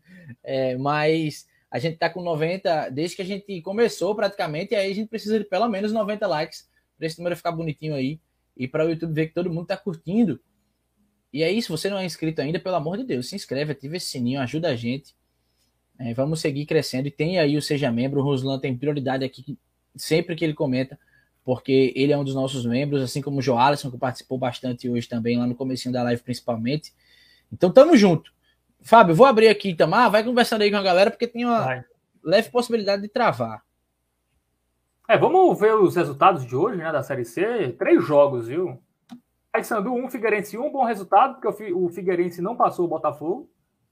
É, Mirassol 3x1 no Confiança, bom resultado também, porque o Confiança já dispara. Aí quando chegar aqui no João Pessoa, os caras vai estar tá de boa, vai na praia de tarde, vai ficar lá, vai no jogo, não vão nem jogar bem, os caras vão aproveitar o dia aqui, já estão classificados, e aí é vitória na certa e, e é bom para o Botafogo.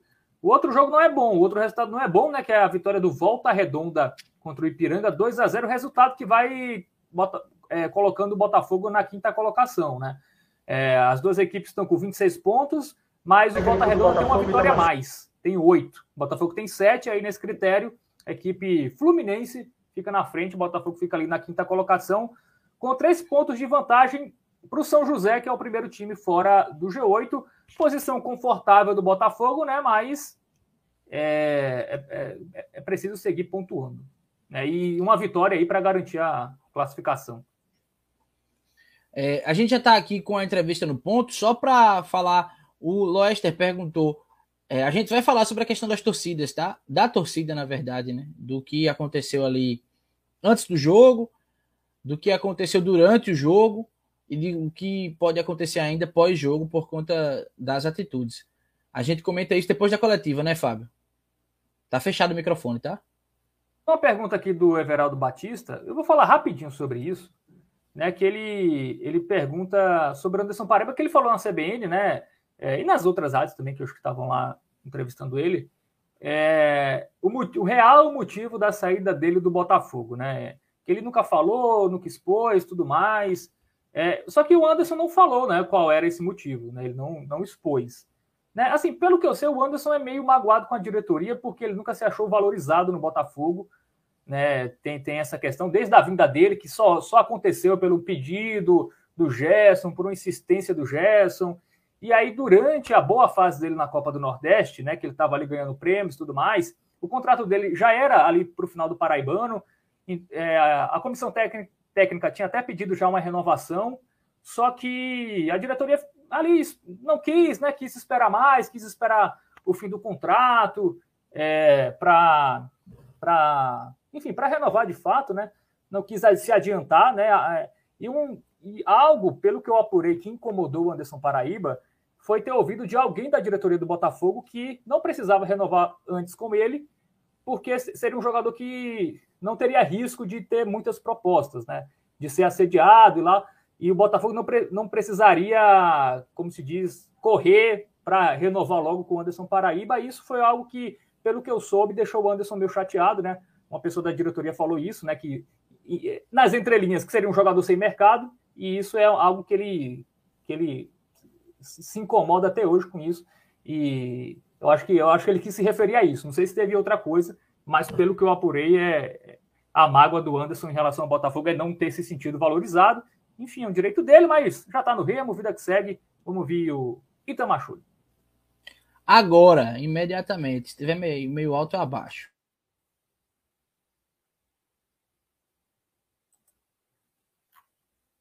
Júlio Itamar, é, quarto jogo seu é, no, no comando do Botafogo nesse retorno, são três empates, uma vitória, dois empates em casa. Eu sei que você fala sempre que cada ponto é importante, hoje foi um jogo realmente muito difícil, deu para ver, contra um adversário é, que está numa posição na tabela abaixo do que se esperava, é fato.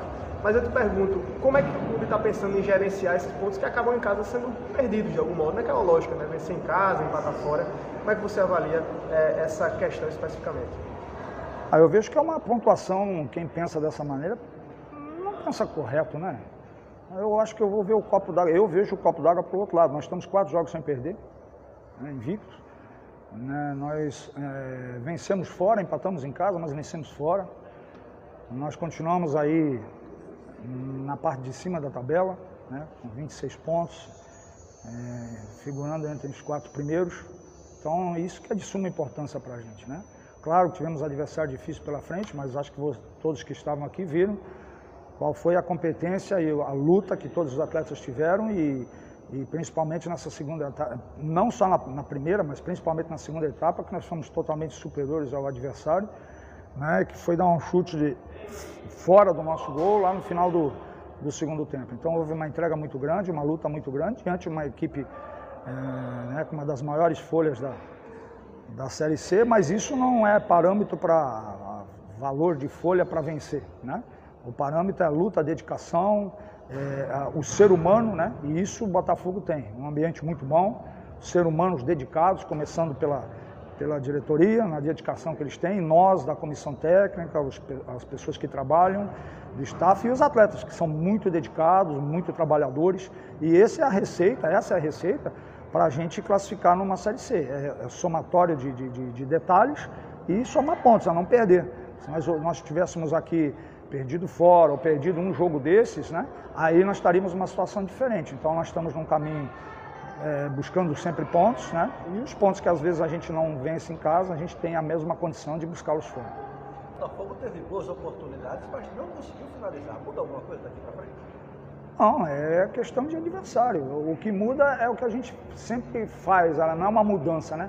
É uma continuidade. O que, é que a gente sempre faz? Trabalha muito. Então a gente se dedica muito, nós trabalhamos muito. É, e nesse, nesse processo também, que é trabalho de finalização. Então tudo isso é trabalhado. Só que a gente, claro, do outro lado tem um adversário, né? Que dificulta. Mas a gente vai continuar fazendo isso. É trabalho, é, é a, a persistência que leva o ser humano às melhores, né? Então a gente nunca pode se, se orgulhar de que a gente é melhor que os outros, não. Mas a gente pode se orgulhar sim que a gente é melhor do que foi ontem, que a gente evoluiu um pouco, que a gente cresceu um pouco que ontem como ser humano, como atleta, como, como treinador. Então isso que eu sempre tenho falado para os atletas. É, como fiquei muito feliz quando termina o jogo, vem o, o goleiro do que foi meu goleiro no Cuiabá, o goleiro do Remo, e vem falar para mim, professor, eu nunca esqueci de uma palavra que o senhor falou para mim lá em Cuiabá. Eu falei, gente fala tantas, né? Eu não me lembrava. Ele disse assim que, que o maior adversário era ele mesmo, dele, né? Que ele precisava é, é buscar as melhores, se dedicar. E entre outras palavras, ele veio e me falou isso, eu fiquei até emocionado. Por quê? Porque a gente consegue ajudar o, o ser humano e o atleta. É isso que nós temos feito aqui, um ambiente muito bom de trabalho e a luta, né? Cada jogo é uma luta, agora o próximo jogo é uma luta, mas o Botafogo está no caminho e nós vamos conquistar os objetivos que nós temos traçado aqui. Arbitragem, eu te peço até desculpa, né? Mas eu não vou comentar porque a gente quem é penalizado é a gente mesmo. Então, esse, esse critério eu deixo para a diretoria, que é muito idônea e sábia, para comentar sobre isso com vocês. O Botafogo deu duas finalizações no jogo, né? É, não conseguiu criar tanto, você sempre mudando, né? Do meio para frente, sempre fazendo testes do meio para frente, né? Jogou com dois meias, hoje voltou só com meia, ali Adilson Bahia, às vezes Leilson, às vezes Marcelinho começa, enfim, ainda, o senhor ainda está procurando esse time perfeito ali do meio para frente, ainda está fazendo testes, ou o senhor na cabeça do senhor já encontrou depois dessas quatro partidas? Não, na realidade, assim, ó, eu, eu quero uh, te falar assim que não é, não são testes, não, não é isso, é oportunidades. Então nós temos um elenco né, um elenco recheado de seres humanos buscando as oportunidades. Então não é teste, ah, eu tiro esse, coloco aquele. Nós estamos é, dando oportunidades a atletas. Né? E, e, o que que faz isso? A semana de trabalho deles, a intensidade, a luta, o profissionalismo. Aí você dá oportunidades.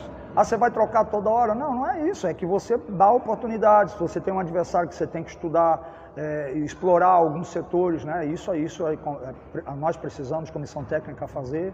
E a gente dá oportunidades aos atletas. Aí cada atleta, com a oportunidade, ele se assegura ele busca seu espaço, ele busca é, a permanência numa equipe como titular. Isso é em todos os lugares e não é diferente aqui no Botafogo. E isso abertamente eu tenho falado com os atletas. Então todo mundo se doa, se dedica, trabalha muito e as oportunidades vão aparecendo né? e, e, eles vão se firmando.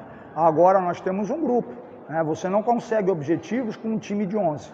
Você consegue objetivos com um grupo. E o grupo é esse, é um grupo forte, um grupo dedicado e, e que tem trabalhado muito. Antes da, da continuação da coletiva, vocês são. Sei não, viu, bicho? A gente fica lendo aqui os comentários aí, Fábio, e se segurando. Mas eu só queria dar agradecer aqui, dar moral pro Bob, olha aí. Bob Soares, nosso novo membro. Valeu demais, Boa, Bob. Tamo junto. É, Bem-vindo. Massa demais. Vejam o exemplo de Bob aí, galera. Dê uma olhadinha aí no Seja Membro. É, com carinho. E é isso. Show demais, Bob. Valeu, tamo junto. Vamos seguir aqui na coletiva que Renê tá animado para ver a coletiva toda. Soltar aqui.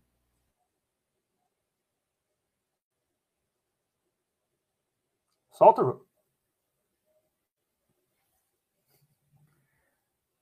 Nem se o computador quer que Itamar continue dando coletivo. Você consegue objetivos com um grupo.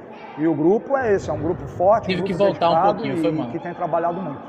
Itamar, é, muito se falou sobre esse jogo, enfim, você está muito ciente das circunstâncias, todo mundo está, né? Foi o centro das atenções desde praticamente a sua chegada, tem se falado sobre esse jogo do Remo. É, passada essa partida, você acha que é um momento agora para o time dar uma respirada? Enfim, a gente sabia que havia uma tensão extra para esse jogo, a, a, torcida cobrava muito dessa partida.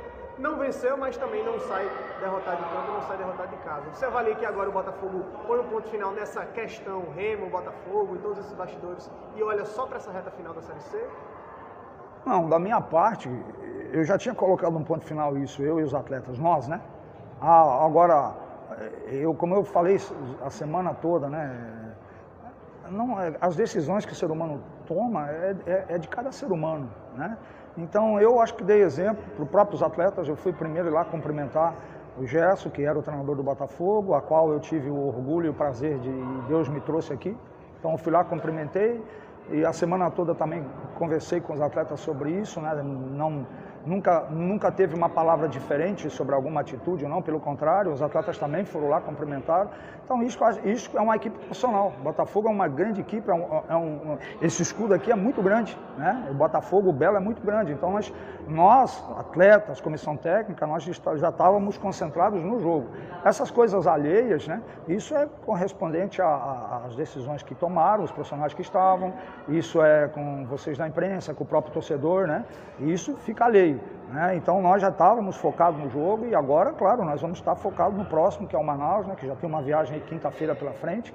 E isso, é, isso já, já vinha sendo é, vivido durante a semana, né? mesmo, mesmo, ah, chegou o jogo do Remo hoje, agora é outro clima. Não, nós já estávamos com o clima concentrado para o jogo, por isso foi essa luta intensa dos atletas.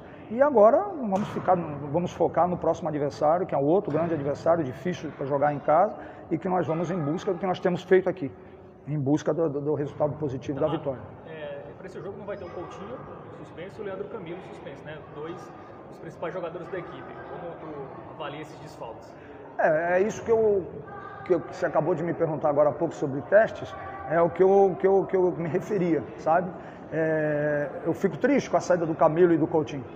Mas eu, eu fico feliz, que eu sempre falo isso, eu fico feliz porque, porque eu vou dar oportunidade a outros. Alguém vai entrar no lugar do Camilo, alguém vai entrar no lugar do Coutinho. Esses que entrarem no lugar dos dois, eles têm que estar preparados. Então, a gente trabalha muito o grupo nisso, para que eles estejam preparados, para que eles estejam mentalmente, fisicamente, psicologicamente, tecnicamente preparados, que quando chega o momento, não é uma questão de, é, ah, eu fiz testes, não. É questão de oportunidade. Agora vai aparecer uma oportunidade para um, um, um zagueiro, né? vai aparecer uma oportunidade para um, um outro atacante. E a gente, quando, quando a gente tem um grupo, a gente consegue ser assim. Quando se faz testes, é porque você está achando que alguém pode te dar alguma coisa. Não. A gente sabe, já está aqui na minha mente, quem pode ser o zagueiro, quem pode ser o atacante. Agora, durante a semana, a gente trabalha para já visando uma equipe para esse jogo e também para essas ausências falar em ausências, também tem novas chegadas. Né? O Botafogo confirmou as contratações do Iago Teles e também do zagueiro Reginaldo. Queria que você pudesse falar o que já deu para avaliar desses atletas é, e se de repente eles já entram aí nessa briga, mesmo tendo, tendo chegado agora, para quem sabe começarem como titulares no próximo jogo do Manaus. Olha, o, o, Iago tem uma grande possibilidade, né? Ele, ele vinha de um, de um, um período um pouquinho é, parado, mas já está trabalhando conosco, já está fazendo um, um, trabalho muito bom com a comissão técnica, com preparação física, com o Carlos Alberto. E, e, então todos estão trabalhando bastante. Ele já está numa condição que eu creio de, de estar apto né, a jogar uma parte do jogo no próximo jogo. Isso vai ser confirmado essa semana. Já a questão do zagueiro é, é um, um, pouquinho mais, acho que creio que mais uma semana, mas os, os testes estão sendo feitos e aí a gente vai a gente tem monitorado isso. Hoje o clube, o, Belo, possui o GPS, que foi um investimento muito bom do clube, nos dando números, né, subsídios para isso, né? E também estamos felizes que tá, outros atletas que estavam no DM estão voltando, né? E isso tudo aí vai somando no momento desse, vai somando as opções, né? E, e, e as oportunidades maiores para outros atletas também. A perspectiva para retornos essa semana, Ratinho, Bruno Ré, por exemplo, Pablo, estão no departamento médico. Você espera contar com algum deles já essa semana? O Ratinho já começou a trabalhar comigo, né? É claro que é um processo, mas já está trabalhando comigo, é, é, isso é muito bom. E o Bruno Ré e o Pablo ainda não, mas no decorrer da semana o departamento médico vai nos, nos, nos indicar qual é o dia que possamos já estar trabalhando pelo menos uma parte com a gente, mas a gente vê também com bons olhos que em breve eles vão poder estar nos ajudando aí na, na, na competição. Tá ok, obrigado. Eu fui tirar, quase que eu boto de novo. Acho que a galera ia me banir aqui da live, isso, Fábio, se eu fizesse isso. Enfim, galera comentando aí, é importante que vocês vejam, porque assim, muita gente talvez não tenha visto a live toda na, na é. íntegra. E a nossa intenção é só passar para vocês, né? Tudo que aconteceu. Aí, a é, avaliação na íntegra, né? de vocês. É. Eu acho que o Botafogo não postou a coletiva inteira, então acho que é o único lugar que passou inteiro, né? Só quem ouviu ao vivo na rádio ontem, é, mas em vídeo, acho que é a primeira vez aí que tem essa coletiva completa, né? É, já que temos tanto tempo, né? Coloca aí 10 minutos do treinador. É, se fosse jogador, não. Aí realmente, mas treinador, a gente, por mais que a gente não concorde né, com o que ele fala, eu acho que é sempre importante ouvir, porque ele é quem comanda a equipe. Pois é, você quer comentar alguma coisa, Fábio, a respeito da. A galera já comentou de... bastante, né? Ele fala de oportunidade, vamos dar oportunidade para menino sábio, que já voltou, e para Adriano Júnior. Não, rapidinho, só um parênteses, Porque Fábio. Eles eu também sei. são seres humanos. Até onde Ei. René disse que é resenha. Eu sei, eu sei, pô. Eu sei que é resenha. É porque meu chefe tava preocupado, dizendo, meu irmão, ninguém vai aguentar ver isso tudo, não. Vamos tirar, vamos tirar. E a gente chegou à conclusão de que é melhor mesmo a galera assim, descascando aí é, e que faz parte, né? Vamos, é. vamos colocar tudo. O e o Bob fez uma observação, viu, Fábio? Que de fato o, o, Bruno Ré fez um. Quando o Bruno Ré engrenou, né? É... Foi um cara muito importante, pode voltar a ser nessa fase decisiva. É... Mas é isso, né? São seres humanos, importante que todos estejam. É... Vai, Fábio, vai, vai. Não, mas é isso. É, acho que ele poderia dar oportunidades a, a outros jogadores. Então a gente tá brincando aqui, né? Mas, assim, é, o discurso do Itamar também, ele, ele, ele tem os resultados que, que ele pode usar de escudo ainda, assim. Porque se a gente pegar, ok, foram três empates, uma vitória, Mas se, se, a gente invertesse, se a vitória fosse contra o Floresta, o empate contra o Ipiranga, assim, a gente ia aceitar mais de boa, né? Assim, empatar fora com o Brasil de Pelotas, ok. É, empatar com. Se tivesse vencido o Floresta em casa, ok, fez, fez o dever de casa. E aí tem empatado fora com o Ipiranga, se, se fosse invertido, né? Vitória do Floresta, empate com o Ipiranga. Ok, também. Empatar com o Remo, também ok. Os resultados são aceitáveis até aqui. Né? Talvez da, daria para ter vencido o Brasil ou o Floresta. Né? Mas ele tentou dar, ele compensou vencendo o Ipiranga fora de casa. Então o Itamar ainda tem o, os resultados é para respaldá-lo. Querendo ou não, o time ainda está ali em cima, né? O time está tá ali entre terceiro, quarto e quinto. É, mas claro, tem coisas que precisam ser melhoradas, como a gente fala aqui, né? É, a gente não vai analisar só o resultado. Se a gente for analisar o resultado, o resultado de ontem foi ok. Pegou um Remo é, que veio de uma vitória, um Remo que defensivamente já está ajustado, né? A gente até falou do jogo ruim, das equipes com dificuldade de criar, mas também méritos da, das duas defesas, né? O Botafogo tem a, a, melhor defesa, eu acho, da Série C, ou a segunda melhor. O, o Remo, que tem um, um, técnico que o que sabe fazer é montar a defesa sólida. Então, o jogo de ontem também, além do demérito ofensivo das duas equipes, também teve mérito das, das duas defesas, que foram bem né? Então, acho que o Itamar ainda se consegue se blindar muito por isso. Mas o rendimento, na minha opinião, precisa melhorar, se quiser subir.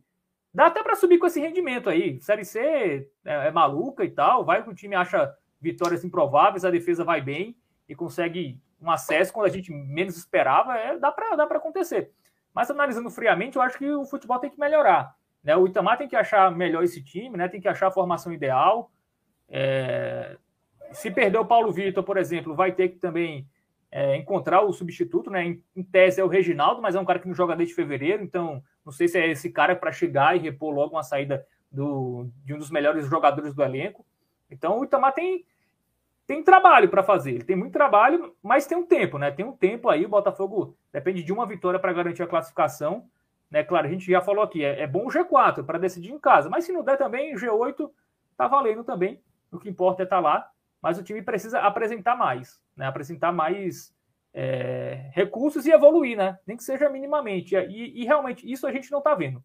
Né? Não sei se, é, se, você concorda, João, mas evolução de um jogo para o outro é, eu não estou conseguindo enxergar. O time está um pouco na mesma ali e alguns aspectos até regredindo um pouco. Concordo. É, a gente não vê evolução de jogo para o outro, né? Se a gente pegar só o recorte da passagem do Itamar, dessa passagem do Itamar, apesar de mudanças que também interferem e que assim são por escolha dele, né?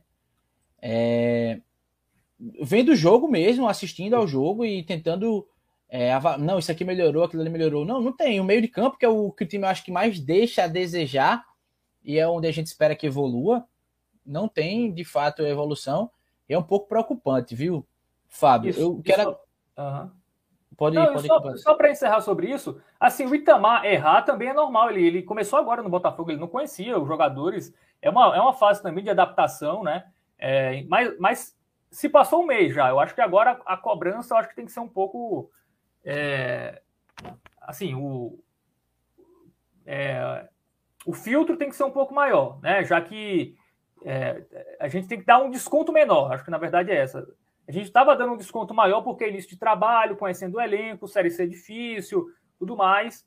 É, mas eu acho que a partir de agora já foram quatro jogos, um mês de trabalho. Eu acho que a torcida tem o direito assim de questionar um pouco mais a, é, o desempenho da equipe dentro de campo, apesar de, em termos de resultado, está ok. Está fazendo pontinhos ali para se classificar. Mas a gente não vai passar uma hora e meia aqui analisando o resultado, né? Senão nem live tinha. Então a gente tem que aprofundar mais a, a análise. A gente está aqui para isso né, para oferecer esse conteúdo que não existe, que aprofunde tanto é, o Botafogo. Então, acho que em rendimento o time ainda tem que melhorar em alguns aspectos. Ou até voltar para o estágio de antes, né? A questão da bola parada, enfim. É, outras coisas que o time pode melhorar sim. E o Itamar vai ter essa, essa missão né, nos próximos jogos. Pois é, concordo. É isso. Já está na hora de. Já pode cobrar, já pode questionar, já pode analisar com mais profundidade o trabalho do Itamar. Fábio, um, último tópico para a gente entrar, que eu acho que a gente precisa entrar, é o da confusão ali das confusões, né? Porque teve do lado da sombra, do lado do sol, mas teve confusão entre as torcidas. Claro, é, inclusive o que eu vou mostrar aqui, eu só tenho esses vídeos, tá, galera? Se vocês tiverem mais aí, fiquem à vontade para me mandar. Inclusive, hora do like, hein? Porque passamos de 100 pessoas aqui, vamos dar uma força nesse like aí. E valeu demais para vocês. Mais de 100 pessoas aqui com a gente. Bom demais, viu, Fábio? É, mas vai ser inversamente proporcional à confusão o tamanho do vídeo, porque a confusão no sol foi muito maior e o vídeo é de 4 segundos que eu tenho. E a confusão na sombra que foi um desentendimento. A gente tem um vídeo de quase um minuto. A gente vai colocar aqui para, enfim, vocês comentarem se tem alguém lá perto também poder é, deixar é, aí a observação do que aconteceu. Aí. Vou começar aqui com o vídeo lá da Sol, que é mais. Bicho! Eu já tirei três vezes aqui nos comentários esse love chat, bestia do. Meu Deus do céu, meu irmão. Terceira vez que eu vou bloquear essa galera. É, João, você Nossa. falou aquilo ali, né, no início da live. Aí... Será que é o algoritmo, hein, bicho? É o algoritmo, ele já olha aqui um potencial cliente. Bicho, voltem e escutem. Eu não, eu não caí, eu não caí. Eu falei pizza. Não caí. Vamos, ouvir a, vamos ver a confusão aí.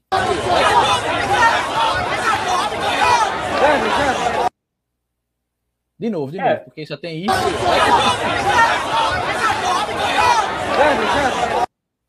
Eu tava lá na sombra, né? E a gente vê o clarão se abrindo, a multidão.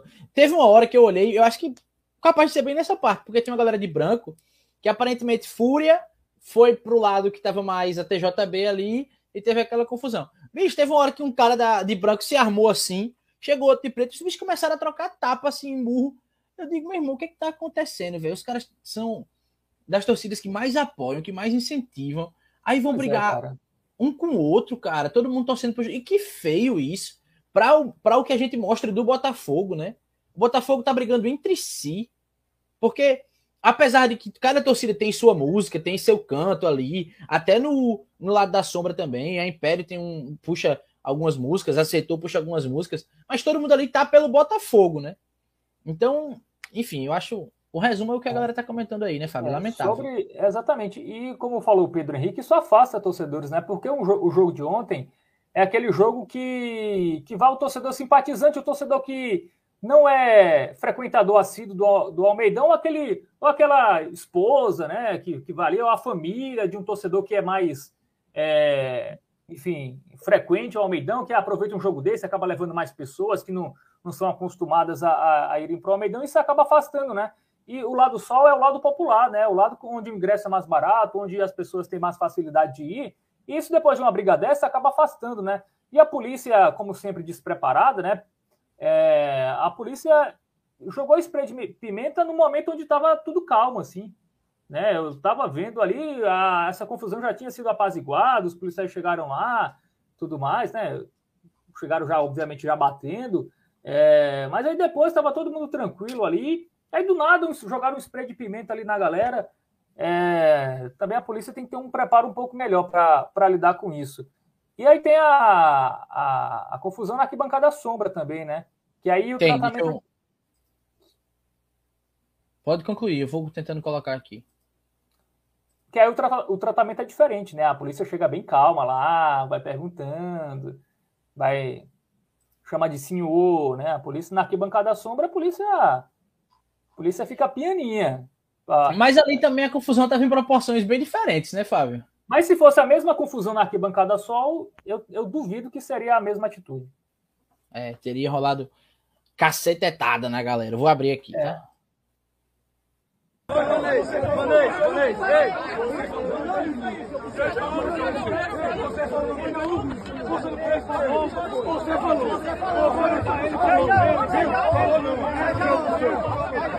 Você falou o quê que eles estão dizendo? Não sei, não sei nem o motivo dessa confusão. Se alguém souber.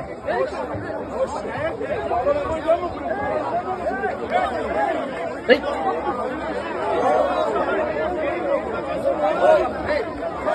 A gente é muita cara conhecida, né? Agora é fogo, a galera vai e fica filmando, pô. A galera também.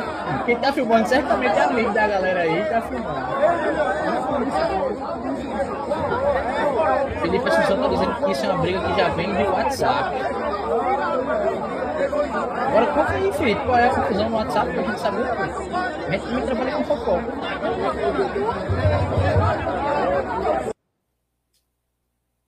É isso, mais um. Agora, um, um, ponto interessante, viu, Fábio? É, o que você falou faz muito sentido, a gente conhece isso no dia a dia da nossa sociedade, mas o Bob, lembrando que atiraram bala de borracha, né? Na entrada ali da torcida sombra. Sim, é... teve isso. Porque é. tem a setor também, né? 31, e quando se tem torcida organizada, independente de qual seja ela, a polícia já vê com outros olhos. Mas é. aí, Fábio, eu vou passar a bola para você, só que eu quero que além de você comentar sobre isso, comenta com comenta a situação lá de fora antes do jogo também. Tem um vídeo em que o ônibus do Remo tá chegando que eu vi você lá assustado quando a garrafa voou, quase atingiu o nosso colega e, é. e amigo é, Vitor Oliveira, colega de jornalismo e amigo pessoal, que quase foi atingido, ficou ali também nervoso, assustado, sem entender o que estava acontecendo. É, queria que você comentasse essas situações. É, sobre, sobre o que comentou o Bob, realmente teve, né? Foi logo depois da bomba, né? É, alguém ali acendeu uma bomba e, por sorte, foi o ônibus do Remo já tinha passado. Eu não sei se, se ligar, ligaram, acenderam antes ou depois. E aí, nesse momento foi que, pelo que eu vi, foi aí o momento que a polícia agiu com mais truculência, né? Teve realmente teve bala de borracha e tudo mais. É, teve garrafas né, sendo, sendo jogadas no, no ônibus do, do Remo. E assim, cara, a gente viu isso a torcida do Santa Cruz fazendo no retrô, né? Inclusive, o, o, cara jogou uma garrafa que quebrou o vidro do ônibus. Imagina se uma dessas garrafas quebra o vidro do ônibus do Remo, atinge algum jogador, o Botafogo certamente seria punido, né? Como eu acho que o Santa Cruz deve ser punido lá na Série D. É, então, assim, alguns torcedores exageraram, né?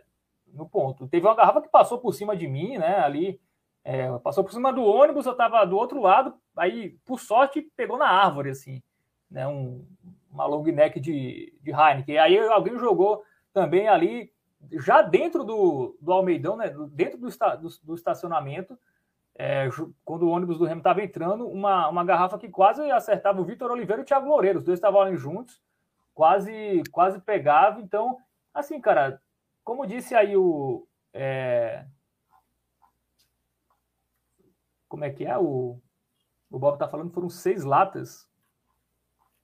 Não sei o que ele está se referindo, mas o que, o que foi em mim, o que foi no Vitor foram garrafas. Garrafas de vidro. Aí se pega em alguém ali, seria, seria lamentável. Então, é, a, a, torcida também errou. Né? Isso aí, isso, isso não pode acontecer. A bomba não poderia ter sido é, acendida ali. Essas garrafas não poderiam ter sido jogadas. E claro, a polícia tem um despreparo de sair atirando ali em qualquer pessoa, né? Porque não, não era todo mundo ali que estava. Foi dois ou três, um acendeu a bomba e dois jogaram duas garrafas. E aí sobrou para todo mundo, né? Que estava ali tentando fazer um protesto pacífico. Então, todo mundo errou. É, Bob disse que contou no, no vídeo as latas e eram seis. É, deixa eu dizer uma coisa. Sim, lembrei agora. Além na sombra também teve um cara que foi jogar algum. o bicho foi jogar. O bicho foi jogar alguma coisa na arbitragem, o que é totalmente errado, tá, galera? Pelo amor de Deus. Isso é um prato cheio para prejudicar o Botafogo em, em jogo fora, é, jogo com portões fechados, em questão de mando de campo, multa. Um prato cheio. Mas o cidadão faltou força e a garrafa que ele jogou acertou a cara de um policial militar. Somente isso. Aí, na hora, a fila de PMs que estava ali fazendo um, um, um escudo, uma proteção para proteger o árbitro, já viu quem era. Todo mundo da torcida, claro, que disse: ó, esse bicho aqui, ó. Vai bem ficar para a polícia ir buscar. Todo mundo apontou pro cara. Chegou lá a filhinha da PM, levou o cara, o cara rodeou ali por trás do gol. Do lado, quem tá na sombra, o gol do lado direito, arrodeou para poder chegar lá naquela passagem maior ali embaixo da torcida sol. É, foi um sapato, Pedro Henrique está dizendo. Enfim. Pronto, foi um sapato, foi um sapato. Eu estava de longe ali na hora, a gente não viu o que era. É, mas, bicho, pelo amor, o que é que passa na cabeça da pessoa? E assim, o cara foi identificado, não vai ter punição para o Botafogo, mas é um perigo que tenha, né? É um perigo que se tenha. É, é enfim. A, a, torcida, obviamente, dedurou o cara, porque senão o clube ia ser punido, né? Se não tivesse sido identificado o torcedor, o Botafogo ia pagar de alguma ou ia pagar multa ou ia perder mando de campo. É, então a torcida foi fez o certo. Se o cara teve um idiota que fez isso, a torcida tem que dedurar mesmo e, e fim de papo. Pois é, rapaz. Tem um vídeo Vinícius que mandou aqui. Deixa eu ver se eu consigo colocar. Um minutinho. Se quiser ir falando aí, Fábio, só enquanto eu tento. Só mais um ali da confusão na. Na Sol. É, ontem foi um jogo que começou muito tarde, né? Começou sete horas e a galera já estava manguaçada desde cedo, né? Acho que isso também. Não sei se isso influenciou, a galera tá mais exaltada. O jogo já era um jogo, né? Que o clima pré-jogo já estava assim. Não sei se. Foram vários incidentes, né? É... E claro, não é, não é a torcida do Botafogo. Isso tem, tem idiota em qualquer torcida, né? O que, o que a gente já viu aí de não tem um time que não tenha um torcedor que já fez uma, qualquer besteira desse tipo, né? É, o Botafogo não ia ser diferente, ia ter também torcedor que, que ia pisar na bola. Pois é, a galera falando que o bicho estava Mas muito sobre, bem. Sobre a briga na, na arquibancada sol, né? Eu só acho que a polícia poderia ali ter jogado o spray de pimenta para geral é meio complicado, né? Porque ali tem família, enfim, tem criança. Então, fica um negócio meio complicado. E a né? polícia perdidinha, pô. É, a gente tava lá é, e viu que na hora que a polícia tava indo, a, a galera que tava nos níveis acima da arquibancada jogou alguma coisa na polícia. Aí a polícia toda vira para ver o que era. Enquanto isso, a confusão rolando. Aí vai, não vai. Uma bagunça. É, é os caras da TJB e da Fúria tam, também estão errados, né? De ir pro Ah, estádio brigado. É, Aí não tem o que dizer falar, isso, né?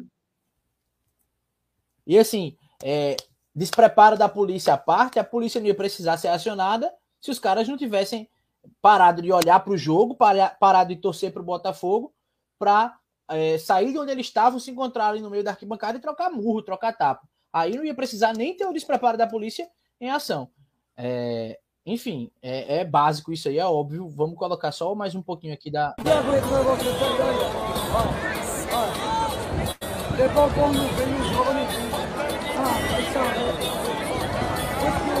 É pau.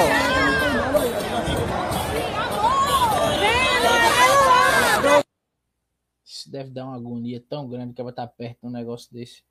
Ave Maria. Mas, Fábio, acho que a gente cumpriu bem nossa missão aqui. Deu para gastar uns acréscimos aí, quase um tempo de prorrogação todo, mas deu para falar tudo que tinha para falar, né? E assim, antes de passar para você a bola, agradecer demais a todo mundo que participou. A gente teve quase que o tempo todo aqui 90 pessoas, ainda estamos quase com isso. Passamos de 100. É, enfim, a gente fica feliz demais com isso. A gente segue pedindo para que vocês curtam, para que vocês se inscrevam, porque é muito importante é, e ajuda demais a gente. E aí eu vou também agradecer ao Bob, que é mais um membro aqui do canal. É, para quem está dizendo aí, ah, a gente estou me organizando aqui para virar membro, show de bola. A gente espera vocês, a gente conta com esse apoio. É, o vídeo do sapato, o, o Renê tá perguntando aqui, de fato eu não recebi, viu, Fábio? Se alguém tiver, talvez até a gente. O sapato também. Não sei, só se ele colocou no grupo aqui, mas acho que não. O, o Bob disse que colocou o vídeo do. Mas aí a gente vai. Ó, vou ficar devendo que a gente vai estourar demais se a gente for atrás desses vídeos agora. Mas é isso, tá no grupo. É, se vocês não tiverem no grupo ainda, deixa eu ver se eu consigo aqui achar o link do grupo. É, para que vocês é, entrem no grupo. Lá a galera manda vídeo, a galera comenta o tempo todo de Botafogo. O tempo todo de Botafogo.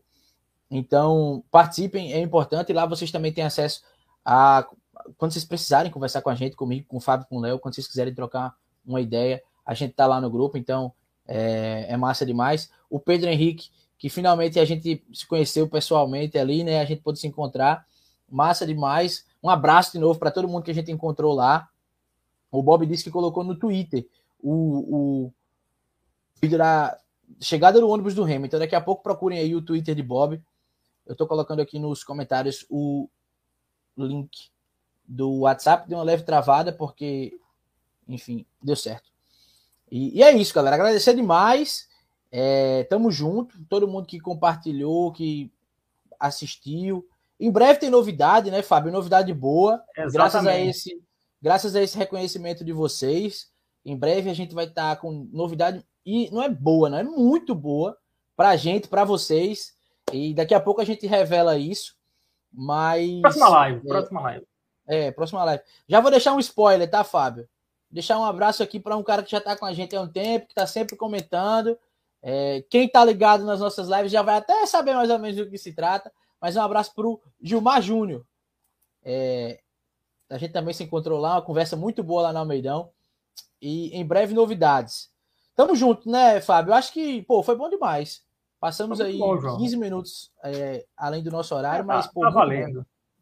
O jogo foi um jogo especial, né? Jogo. A, parte dentro de campo não foi tão boa assim, mas a gente rendeu aqui. E próxima live, né? Live pré-jogo, é, Botafogo encontrando mais ex, né? Evaristo Pires e Clayton, né? Encontrou Realmente. agora Gerson Guzmão e Anderson Paraíba. Botafogo encontrando seus ex aí. Né? Acontece, né? Isso é muito bom, né? Encontrar ex, mas. Eita. O Botafogo tem que superar. Tem que viver com isso, é. Tem que viver. É isso então, né? Valeu demais, galera. Tamo junto. Quinta-feira a gente tá de volta aí com a equipe completa, se tudo der certo. Eu, Fábio, Léo, todo mundo aqui. A gente conta com vocês também. Quem tá ansioso, quem tá curioso, tenham calma, tenham calma que, que daqui a pouco daqui a pouco tem novidade. E o link do grupo tá aí. Entrem. Pô, manda o link pra galera, para quem não pôde acompanhar a live, vai ficar aqui no YouTube, claro, e a gente também daqui a pouco disponibiliza só no formato de áudio lá no Spotify. Então tem várias formas de você acompanhar a gente. Segue a gente no Instagram e tamo junto. Valeu demais pela força de sempre, pela parceria. É cada vez melhor seguir esse projeto aqui com vocês e vamos seguir torcendo para o Botafogo ajudar, né? Apesar dos pesares, está ajudando, tá ali bem no G8. E como disse Ruslan em algum momento aqui da live, só um absurdo para o Botafogo nos classificar. Vamos juntos, vamos juntos. Tem muita live ainda para acontecer daqui para o final do ano. A gente conta com vocês para quem sabe, né, um final feliz nesse ano. Olha aí, Fábio, um brinde para você, viu? Um brinde, valeu, João. Valeu, galera. Até mais. Tchau, tchau.